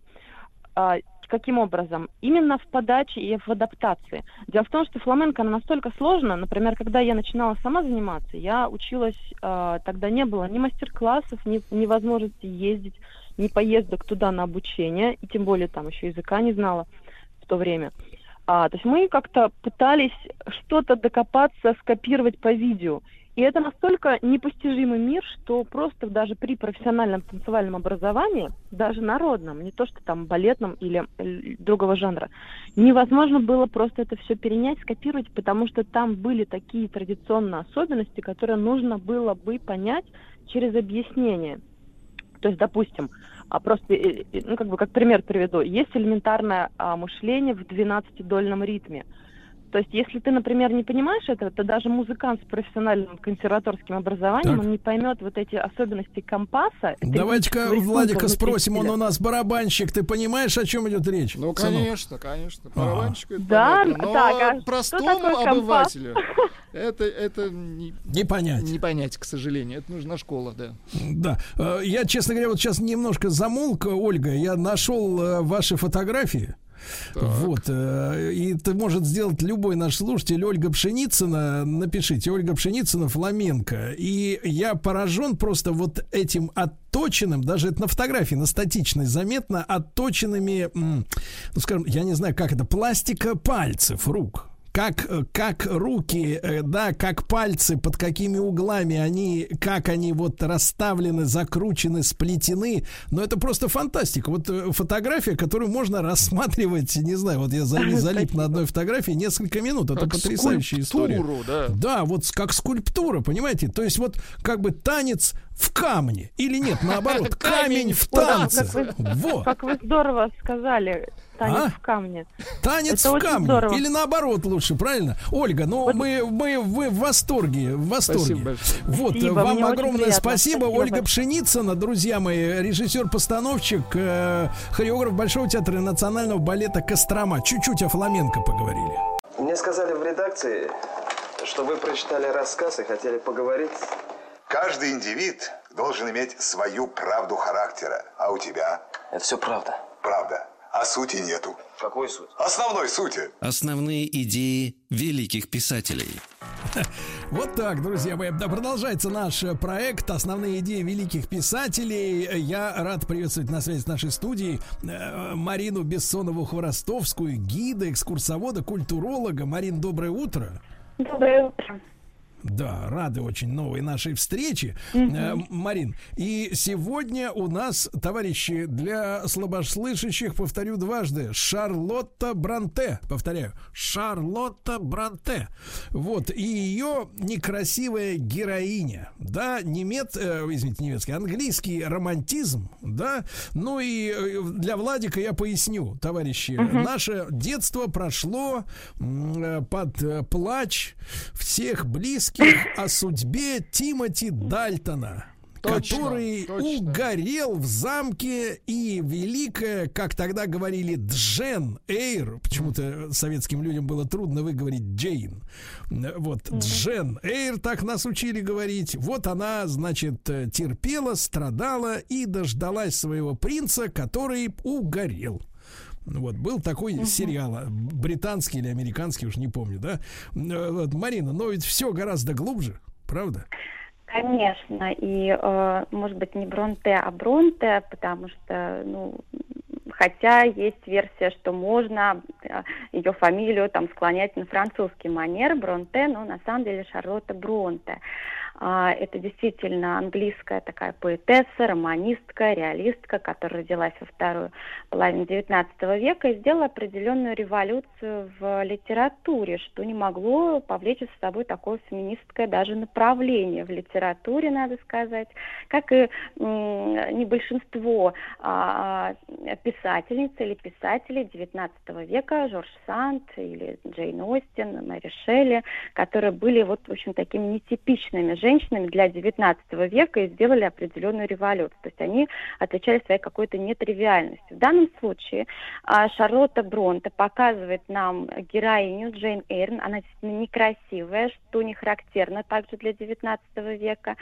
А, это век такого лицемерия. Вот эпоха викторианства – это время такого лицемерия, когда ты а, красота для красоты, вот э, как в стихотворении Заболоцкого, что такое красота, э, сосуд она, в котором пустота, или огонь, мерцающий в сосуде. Вот, конечно, скорее всего, это был такой сосуд, в котором пустота, когда ты э, выражаешь не то, что ты чувствуешь, когда ты говоришь не то, что ты думаешь, и когда ты улыбаешься, когда тебе не улыбается.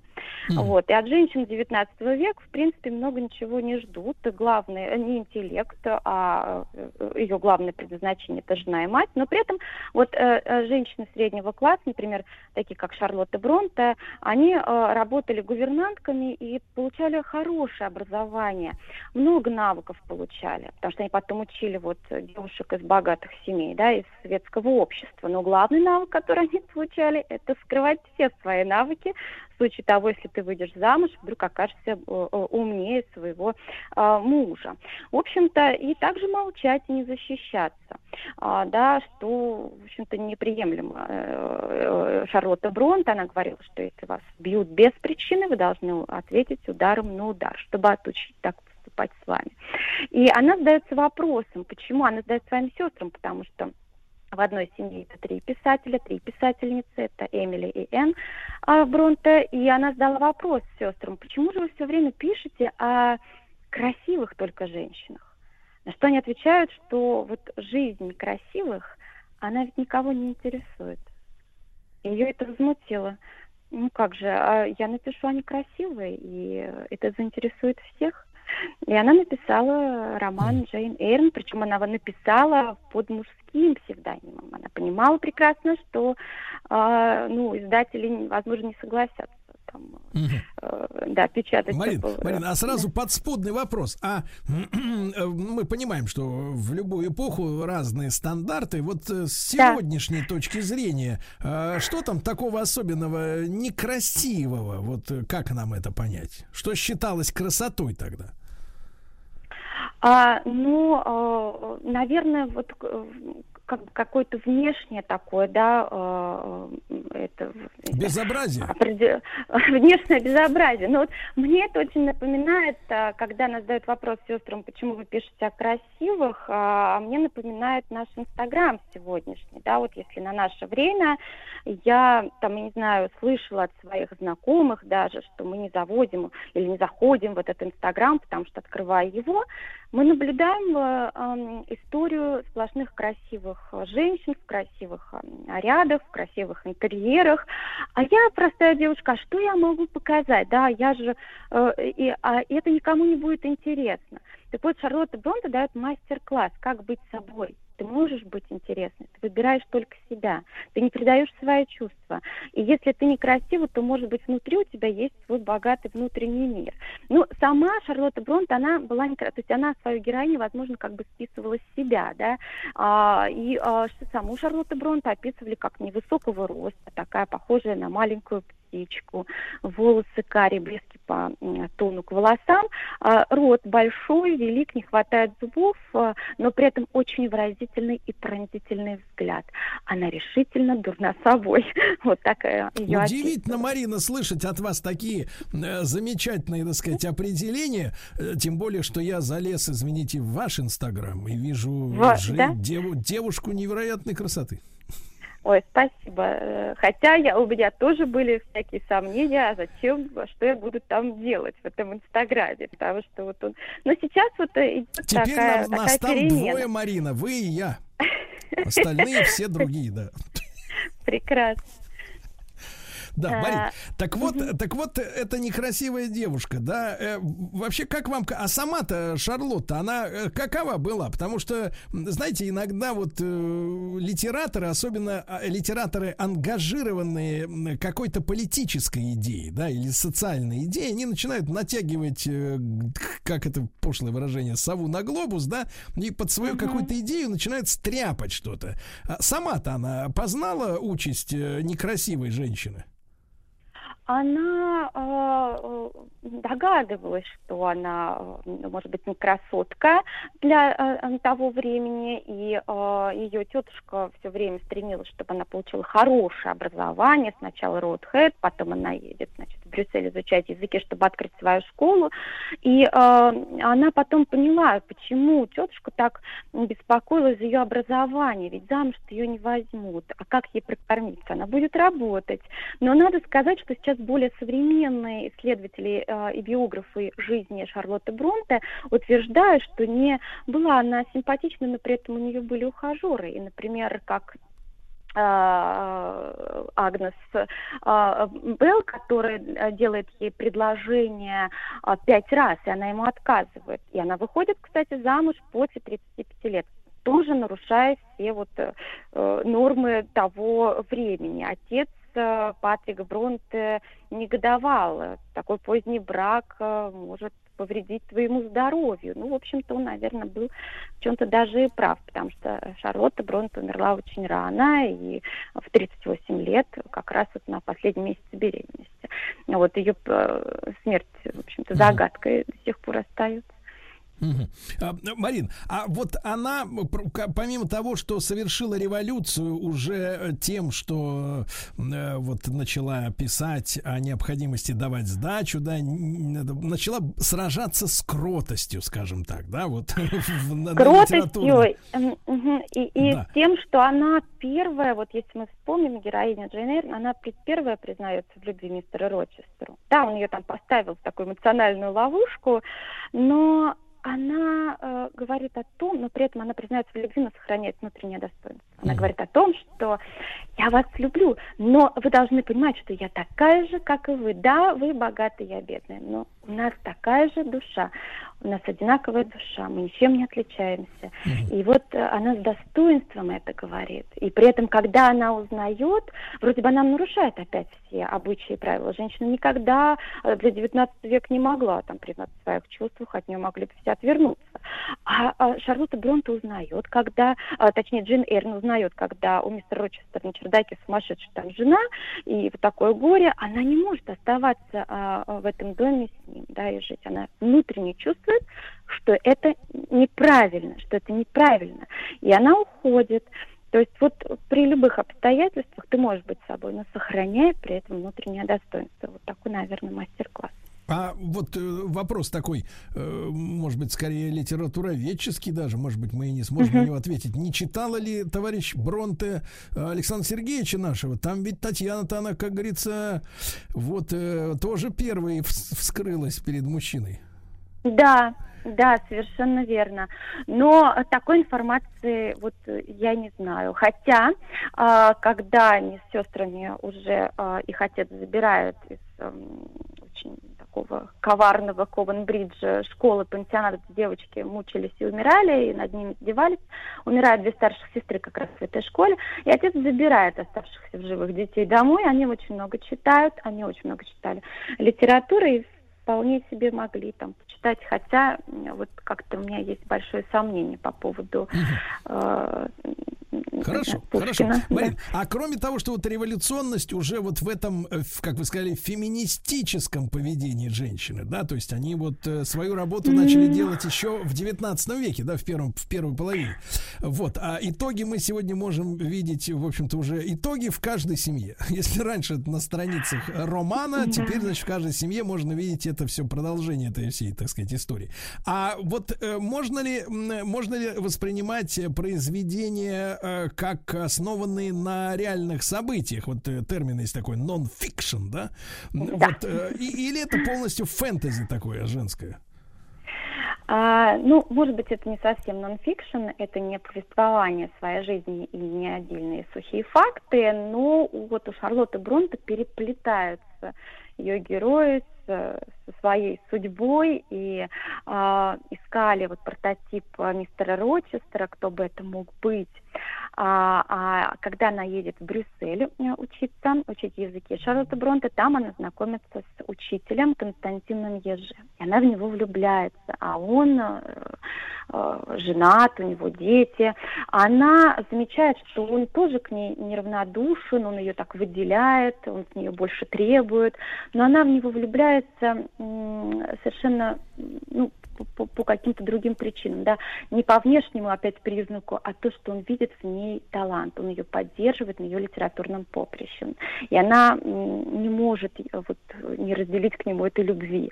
А, когда а, биографы исследовали вот Константина Ежет, он, конечно, не дотягивает до мистера Рочестера, это больше собирательный образ, он похож еще и на отца, вот по темпераменту на отца Шарлотты Бронте, Патрика Бронте, а, который в случае чего не смог справиться со своими чувствами, выходит палить из ружья. И вот мы знаем, что в романе мистер Рочестер выходит палить из ружья. Отец мог даже рубить и пилить мебель в доме, там, если что-то ему не нравилось.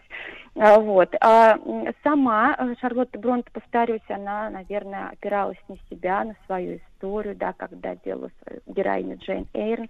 Ну и городок, «Городок» тоже такое недооцененное произведение а, Шарлотты Бронте, как мне кажется. Она описывает героиню Люси, но там не заканчивается хэппи-эндом. И вот сама Шарлотта Бронте, она а, хоть и согласилась выйти замуж, да, за этого уважаемого человека, который приехал вообще помощником э, священника к ее отцу, а, но она его не любила, она его уважала прежде всего. Ей, наверное, хотелось получить какой-то интересный опыт как э, женщина-писательница, да, что такое быть замужем. То есть она А, использовала мужчину для опыта замужества, Трудно, как трудно, это низко. трудно ответить, да, трудно ответить. Но она его очень глубоко уважала. Вы знаете, мне это, Марин, маленькая, маленькая ремарка. Мне это вы, вы- Да. вы вот уже сейчас делали, перекликались наши, э, так сказать, то время и наши, да, тогда викторианская Да. эпоха, лицемерие, сегодня Инстаграм, ну, то есть тоже ведь ан- англосаксонское изобретение, да, само по себе. Да. Вот, не в России придумано, но помню, как э, читал одно письмо, не письмо даже, прислали мне слушатели заметку из интернета, ну, где-то объявление, там, значит, женщина спрашивает, ну, совета у таких же, как она, вот таких же, значит, э, такого же пошиба женщин, говорит, хочу отправиться в пробный брак, посмотреть, что да как там, чего посоветуете, девочки. То есть вот, понимаешь ли, постоянно вот эта вот история с тем, отдай-ка я вот э, по- попользую человека, да, и посмотрю, как там мне в этой роли. Когда э, людей воспринимают как объекты, а не как субъекты, понимаете? Не- она говорит о равенстве м, Да. вот в своем произведении. Посмотрите, какое лицемерие, даже в этом, вот двойное лицемерие. Она устами Джейн Эйр говорит э, э, Далтону, то есть Рочестеру, да, я буду с тобой только на равных, а сама в это время использует мужика, чтобы посмотреть, как оно будет в браке. Представляете, какая грязища, да? Ну, Ужас. ну, на самом деле, Выявили а, мы не гадину? знаем, к- нет, на самом деле мы не знаем, насколько, э, что у нее действительно, какие были порывы. Она же от- э, эм, отказывалась от этого предложения, повторю, э, там, как биограф считает, пять раз, но вот все равно выходит замуж, ну, достаточно, этот брак продлился год, она умирает. Она умирает Ну да, да, да. а, и она ощущала это одиночество. Она, как ее героиня Люси в, э, в романе «Городок», она понимает, что она словно обречена, э, обречена на это одиночество. Это одиночество очень честное.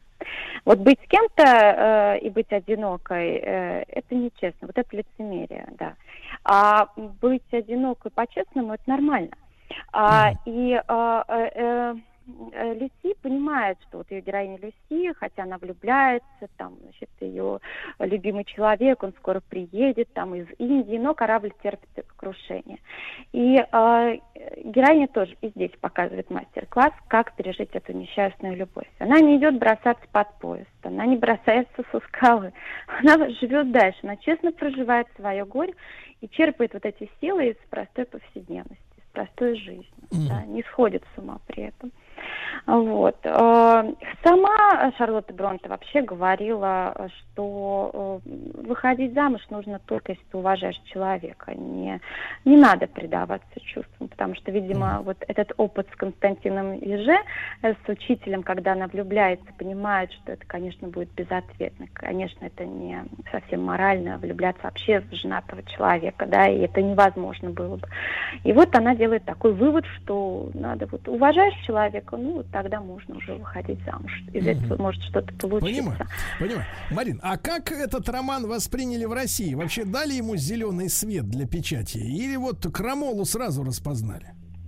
А, э, Шарлотта Бронте э, в 47 в 1847 году выходит в Англии, а в 1849 году а, выходит роман э, Эйр в России. Достаточно быстро он пришел в Россию. Но вот с переводами, надо сказать, не очень хорошо, потому что э, Ренар Хведенский, который был, как первый считается, переводчиком английского вообще в России, литературы английской классики, а уже ходили слухи, что вот под мужским псевдонимом это роман «Гувернантки», это роман учительницы, и вот Веденский так и скажет, я не буду церемониться, это роман «Гувернантки», поэтому переведу его так, как считаю нужным. И близко по тексту роман в России узнают только э, во второй половине 20 века, а уж если быть совсем точной, то в 1990 году а, есть такая переводчица Ирина Гурова, которая занимается, увлекается вот как раз-таки серьезно Шарлотта Бронте, она перевела очень близко по тексту. Но несмотря на неточный перевод, а, роман, конечно, производит впечатление, особенно на женскую аудиторию, и вот эта книга становится такой А, настольной. Марин, Марин, а вы можете, вот, вот поскольку вы сама женщина, да, знаете эту, как говорится, э, э, публику изнутри, вот вы скажите, а в чем оно, вот это восприятие женщины этого романа, чтобы мы, мужланы, как бы поняли, оценили прорыв, так сказать, вот почему женщину Джейн Эйр цепляет, вот в чем главное крючок? А, ну, для меня это то, что вот я повторюсь, наверное, я буду очень тривиально повторяюсь, что она сохраняет внутреннее достоинство, и при этом она остается быть собой. Она выбирает себя. Да, она, э, когда попадает героиня Джейн Эйрн, вот в- ее приглашают мистер Рочестер в такой светский круг, где очень красивые и модные, и она себя как-то чувствует очень неловко. Она сидит в таком лаконичном платье, потому что ну что же я здесь делаю, да, мне надо уйти. Ну, Но её сейчас это назвали вы комплексами, да? В Да, принципе, сейчас бы он- мы назвали комплексами, выходи из зоны комфорта. Ага. Может быть, я не хочу выходить из Она зоны не комфорта. хочет Может и быть, будет вы одна. мне не нравитесь. И будет Да. одна. Хорошо, Марин, мы будем ждать наших новых встреч. Вот э, Марина Бессонова-Хворостовская, гид, экскурсовод, культуролог э, об одном из любимых женских произведений, Владик. Джейн Эйр. Мы сегодня поговорили. Автор Шарлотта Бронте.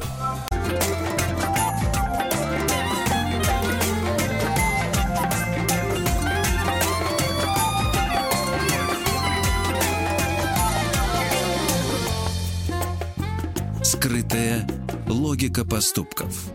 Друзья мои, наш проект «Скрытая логика поступков». Наталья Панфилова, семейный психолог, супервизор профессиональной психотерапевтической лиги, член правления Национальной ассоциации супервизоров. Наталья, доброе утро. Да, доброе утро. Э, Наталья, ну, вы знаете, у нас есть программа э, летняя, проект целый большой, э, отпуск каждый день. На этой неделе у нас Испания, и вот как-то мы решили эту тему углубить, и выражение, которое достаточно часто можно услышать было раньше, сейчас реже, вот, но иногда всплывает под названием «испанский стыд». Вот. А Что, как говорится, специалисты имеют в виду? Ну, испанский стыд – это чувство неловкости за другого человека. Все на самом деле очень просто. Э, То есть, э, на самом деле, наверное, у каждого человека бы- были такие ситуации, когда вдруг неловко не за себя, а за другого человека. Даже иногда дети испытывают неловкость за своих родителей, если родители как-то не к месту пошутили или как-то странно себя ведут. Вот. а, Ну и понятное дело, что там, э, ну, родители иногда за детей тоже испытывают какое-то там чувство Но неловкости. это, это всё стыд туда. обязательно, Наталья, это стыд за близкого человека. Или, например, можно включить телевизор, юмористическую программу, и станет стыдно. На самом деле это тоже так. Просто вот э, то, что я привела в пример, это вот, ну, как бы то, что понятно, и то, что можно сразу как-то опознать. Вот, а так можно там быть, э, можно стыдиться за русских, которые безобразно ведут себя там э, где-то на отдыхе. Можно стыдиться за какого-то конкретного ведущего, который кривляется там и как-то там себя странно ведет в телевизоре э, в какой-нибудь новостной программе. Вот, то есть это тоже такое может быть. Мгм. А откуда этот термин появился? А, ой, ну, по этому поводу есть масса всяких версий. Вот, а, то есть самая такая версия, наверное, которая, ну, в которую можно поверить, что а, испанский стыд как-то особенно назывался на испанском языке, и это было очень как-то трудно переводимо и сложно для понимания. Ну и просто вот э, как-то так решили, что это вот такой вот испанский стыд. Вот. Хотя есть какие-то другие совершенно экзотические версии, вот тоже опять привязаны почему-то к, к испанскому языку, вплоть до того, что вот это, ну, испанцы, они такие люди эмоциональные, вот, а поэтому то, что вот всякие там а, сериалы, которые на испанском языке идут, вот, а, они в том числе тоже вот а, очень много там всякого стыда, неловкости, вот, а, то есть, ну, вот про это тоже. Хорошо, Наталья, ну вот смотрите, э, мы будем разбираться в оттенках чувств, да, потому что у нас, э, в принципе, э, я вот против этого активно протестую, неоднократно с этой речью уже выступал о том, что у нас сегодня, ну, скажем, снизилась палитра оценочная очень сильно, да. Я уже даже не говорю о тонкости значения русских слов, которые люди часто не понимают, не то что не понимают, они не чувствуют. Вот нет, вот вроде русский человек с виду, ну я имею в виду русская культура, э, Мгм. не имеет значения. А а вот не понимает и все, вот как в зуб ногой ему дать. Вот, понимаете, раньше и даже вот в мелочах, да, раньше у нас были такие показания, как, э, ну, оценки хорошо и плохо, да, добро и зло. Сегодня все сводится в большинстве случаев к слову круто. круто. А, Вот, а, то есть это позитивная оценка, это круто. То есть, а слово круто не содержит морально-нравственной, так сказать, категории. Оценки, да, Э, какой-то, Да, да. потому что круто можно, например, кого-нибудь застрелить или зарезать, тоже круто. Вот круто, он ему башку отрезал, вот этот вот какой-нибудь там маджахет, да, например. Вот, и, и, так сказать, и в нашем, и, а поскольку слова-то меняются, да, то по, и как бы и понимание каких-то вещей исчезает. И вот, когда мы говорим, вот, опять же, испанский стыд, да, ну, мы же понимаем, что вот смотрите, э, в нашем присутствии кто-то э, сделал, ну как, облажался или гадость сказал, Облажался, или еще да. что-то, да, И облажался. нам неловко. Но, И но, нам смотрите, как, смотрите, какая смотреть. история. Смотрите, какая история. Можно же, в принципе, с одной стороны сказать, да ты облажался. Ну, если это человек в шаговой доступности, да, и потому что это же не ты облажался, да, а он, потому что, ну, откуда на тебя может переноситься э, то чувство, которое, в принципе, вот этот ложавщик должен испытывать по отношению к себе, а неловкость Да, а возникает в сердце, ты. да, в сердце. А как от такой перенос происходит? Потому что тому-то п- подлюке ему же не стыдно нисколько. Он, он и дальше шарашит. Нет, может быть, ему и стыдно, только он это не демонстрирует. На самом деле, ведь э, защитные реакции у нас разные. И действительно, человек, который может а, облажаться, он прекрасно понимает, даже когда он э, это начинает делать, он понимает, что он что-то делает не так, но уже как бы поздно дать обратный ход, надо это как-то доиграть до конца. Вот. И, э, естественно, этот человек, он может делать даже э, там хорошую мину при плохой игре, но изо всех сил демонстрируя, что вот он так и задумал, так и было все должно было быть. Вот. А то, что мы испытываем за это стыд, понимаете как, это означает, что мы как-то вот ам, в этот момент идентифицируем себя с этим человеком. То есть как будто бы мы ставим себя на его место. И нам становится так как-то неловко. Потому что, в принципе, вот таким образом выстреливает наша социальная природа. Потому что все-таки, так или иначе, мы не живем в безвоздушном пространстве сами по себе. То есть мы Погодите, так погодите. или иначе А, контактируем с Наталья, разными людьми. Наталья, а как же, а как же понятие личности? Э, личности. Неужели мы, э, я, нет, я понимаю, когда речь идет о психологии толпы, да, когда там ужасные Мгм. какие-то погромы или вот э, толпа как улей бежит и там бьет автомобили, это я с точки зрения понимаю, это животная такая психология уже, да, когда отдельная личность ничего не значит. Но ты личность, ты взрослый человек, ты состоялся, ты уверенный в себе, и вдруг тебе стыдно за человека, который рядом облажался. В чем здесь вот, так сказать, трюк, трюк, как говорит мой товарищ? А, трюк, а, трюк состоит в том, что мы э, очень эмоциональны сами по себе. Ну, вот в той или иной степени кто-то больше, кто-то меньше, вот это чувствительный.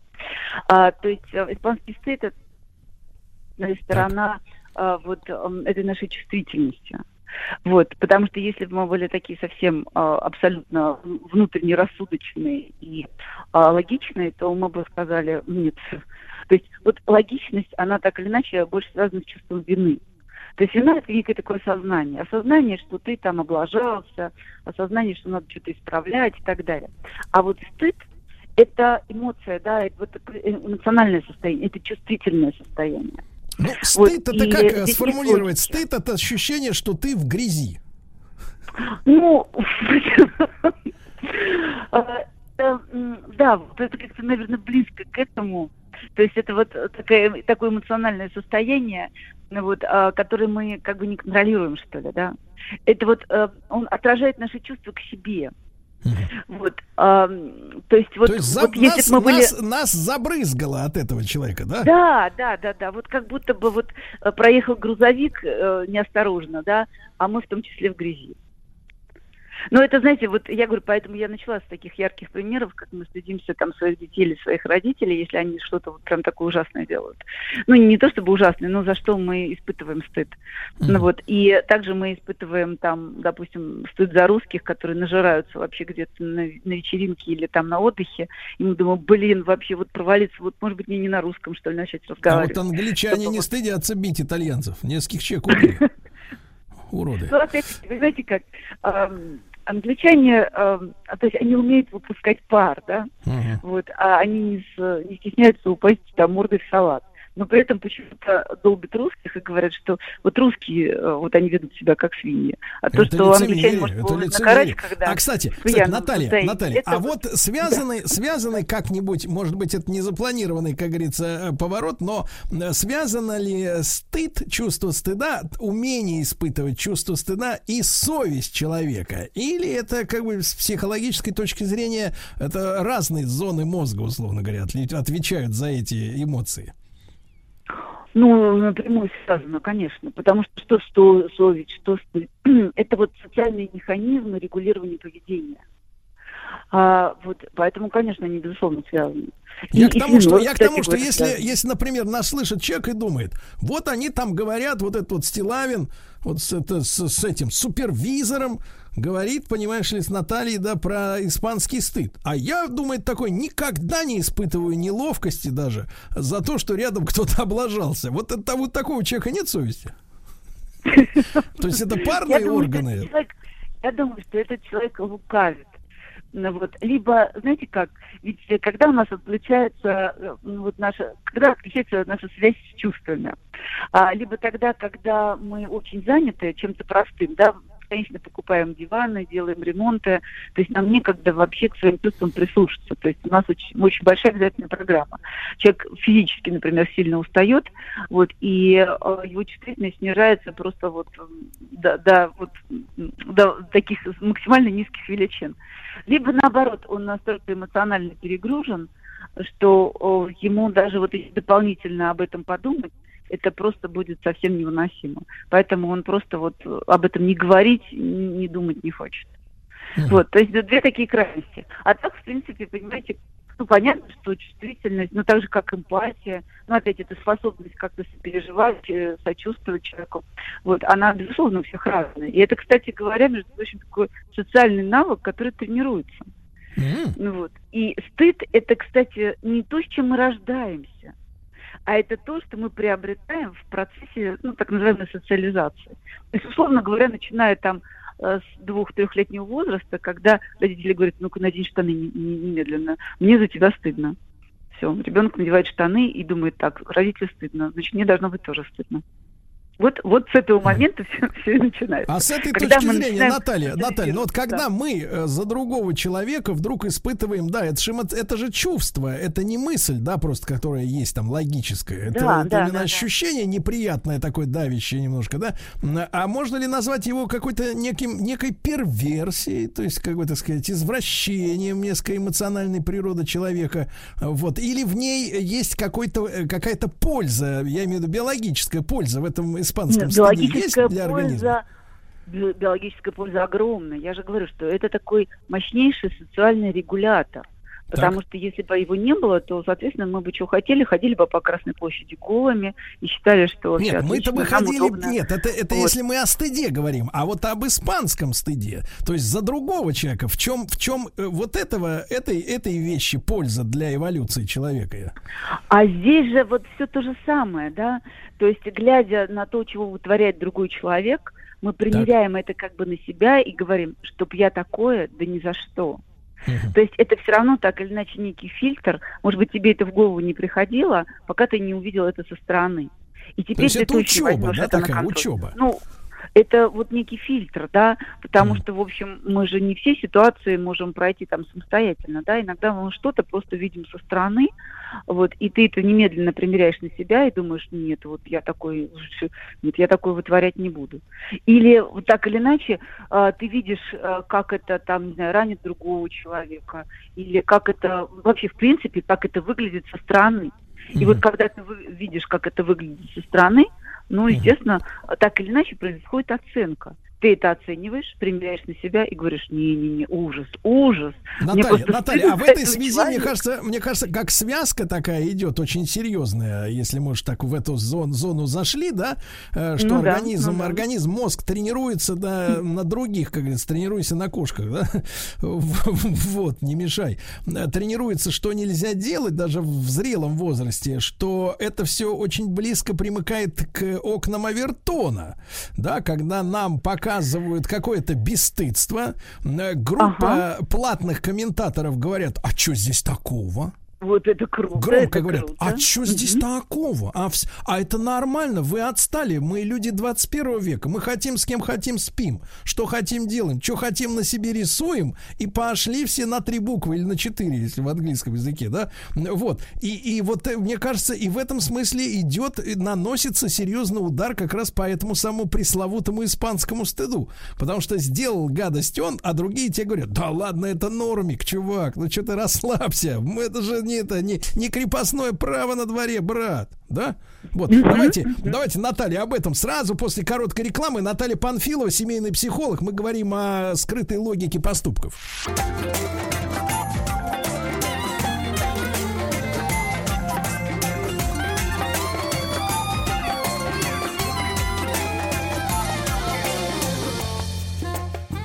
Скрытая логика поступков. Друзья мои, итак, Наталья Панфилова с нами, семейный психолог. Э, Мы сегодня об испанском стыде говорим э, с точки зрения психологии, то есть э, чувство стыда за то, что другой при вас облажался или как-то напакостил мерзко, ну, в общем, облажался. Все понимают, что это слово означает. Так вот, Наталья, ведь при э, вскрытиях окон, э, окон Авертона ведь разрушается этот самый, эта самая стыдливость за других, да? Человек ведь привыкает воспринимать измененную реальность как норму, и ему уже не кажется, что какой-то человек облажался. Да нет, просто вот возникает это толерантненькое равнодушие, в общем-то, апатия, кстати, которая распространяется на все остальное тоже, мне кажется. Ну, это непростая тема, однозначно, потому что я уже сказала, что испанский стыд это какое-то широкое понятие. Вот, то есть, если мы говорим про совсем близких людей, то это напрямую связано с нашими границами, да, э, с тем, насколько там мы слиты с этим человеком или не слиты с этим человеком. Но так или иначе, у каждого человека есть своя система ценностей. Да, вот он чувствует себя э, частичкой э, какой-то нации, частичкой какой-то страны, там, частичкой какой-то культуры. И если здесь начинается путаница, если здесь начинают все мешать, то ну, у человека действительно в голове может тоже все перемешаться. Вот, и э, каким последствиям это приведет, ну, в общем, ну, не то чтобы это непредсказуемо, а части предсказуемо, ничего хорошего в этом не будет. Ну, вот, а, но действительно, вот навязывание каких-то других смыслов, если мы говорим о культурологических каких-то вещах, а, да, оно тоже влияет на то, будем мы испытывать за это стыд или нет. Ну, то есть, Наталья, мы можем теоретически упомянуть о том, что новые требования свободы, которые, ну, скажем так, свобод человеческих, да, которые э, звучат от имени, не знаю, всевозможных организаций, меньшинств, э, там, не знаю, каких-то первертов откровенных, да, не путать одно с другим, товарищи. Вот, э, это все может э, быть, э, ну, может быть, пагубно отражено на самой биологической природе человеческой психологии. Да? Мы можем э, пожать, э, в конце концов, урожай э, психозов и каких-то, так сказать, болезней да, псих- психического характера, э, которые превратят наше общество действительно вот в какое-то в непригодное для э, жизни обычного нормального человека место. Ну, понимаете, всему есть свои последствия. Вот, если э, чего-то начать делать, не думая об этих последствиях, то, как вы понимаете, добром это не закончится. Поэтому я думаю, что те, кто организует эти окна Авертона, у них-то есть, конечно, какая-то конкретная цель. Вот, может быть, для нас она там не очевидна, но для тех, кто это делает, наверняка. Иначе это бы не, было окнами Авертона, а было бы просто, не знаю, там, смелыми экспериментами там. Ну, то есть, ему, наверное, было бы какое-то другое слово, можно было бы к этому другое слово подобрать. Хорошо. Вот, а, мгм. Наталья, а нужно ли, в принципе, вот возвращаясь к исходной теме, да, к испанскому стыду, нужно ли пытаться бороться с негативным восприятием э, того, что вот на сердце стало тяжело от того, что рядом облажался дедушка? Да, надо ли? Или это нормальная защитная реакция, ну не то, что защитная, наоборот, образовательная даже, скажем так, реакция организма, психики, и надо только радоваться, что вы такой классный, эмпатичный человек, что впрягся мысленно за деда.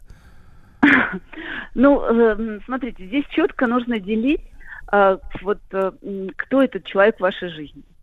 А Если это какой-то очень близкий человек, там близкий родственник, близкий друг, там э, муж, жена, там, ну, дети, да, то здесь нужно все-таки разбираться с тем, насколько вы слиты с этим человеком, ну, вот психологически слиты. Вот. И надо ли, в общем, дальше так продолжать или все-таки немножко как-то ра- разлиться с этим человеком? Потому что это ему от этого не очень здорово, и вам от этого нехорошо.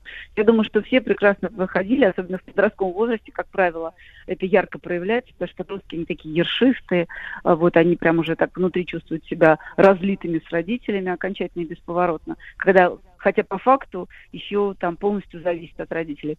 И вот э, когда родитель говорит, ну ты ужасно там себя вел, там в присутствии гостей, там или где-то еще, мне за тебя было стыдно. И подросток говорит, ну это твои проблемы, меня это не касается и так далее. То есть, ну, вот это такая классика жанра. Вот. А, но, тем не менее, об этом нужно думать, да. То есть, если этого всего очень много, и это вызывает конфликты, это вызывает непонимание и непринятие, то, возможно, действительно, это как-то с перебором. Ну вот, э, с этим нужно что-то поделать и как-то, в общем, какую-то другую дистанцию в отношениях установить.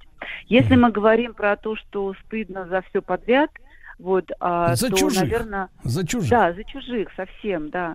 То, наверное, может быть, вот у этого человека там либо повысился уровень тревожности, либо повысился уровень чувствительности. А, то есть здесь, наверное, нужно То задать есть надо что-нибудь принять что- такого успокоительного, да?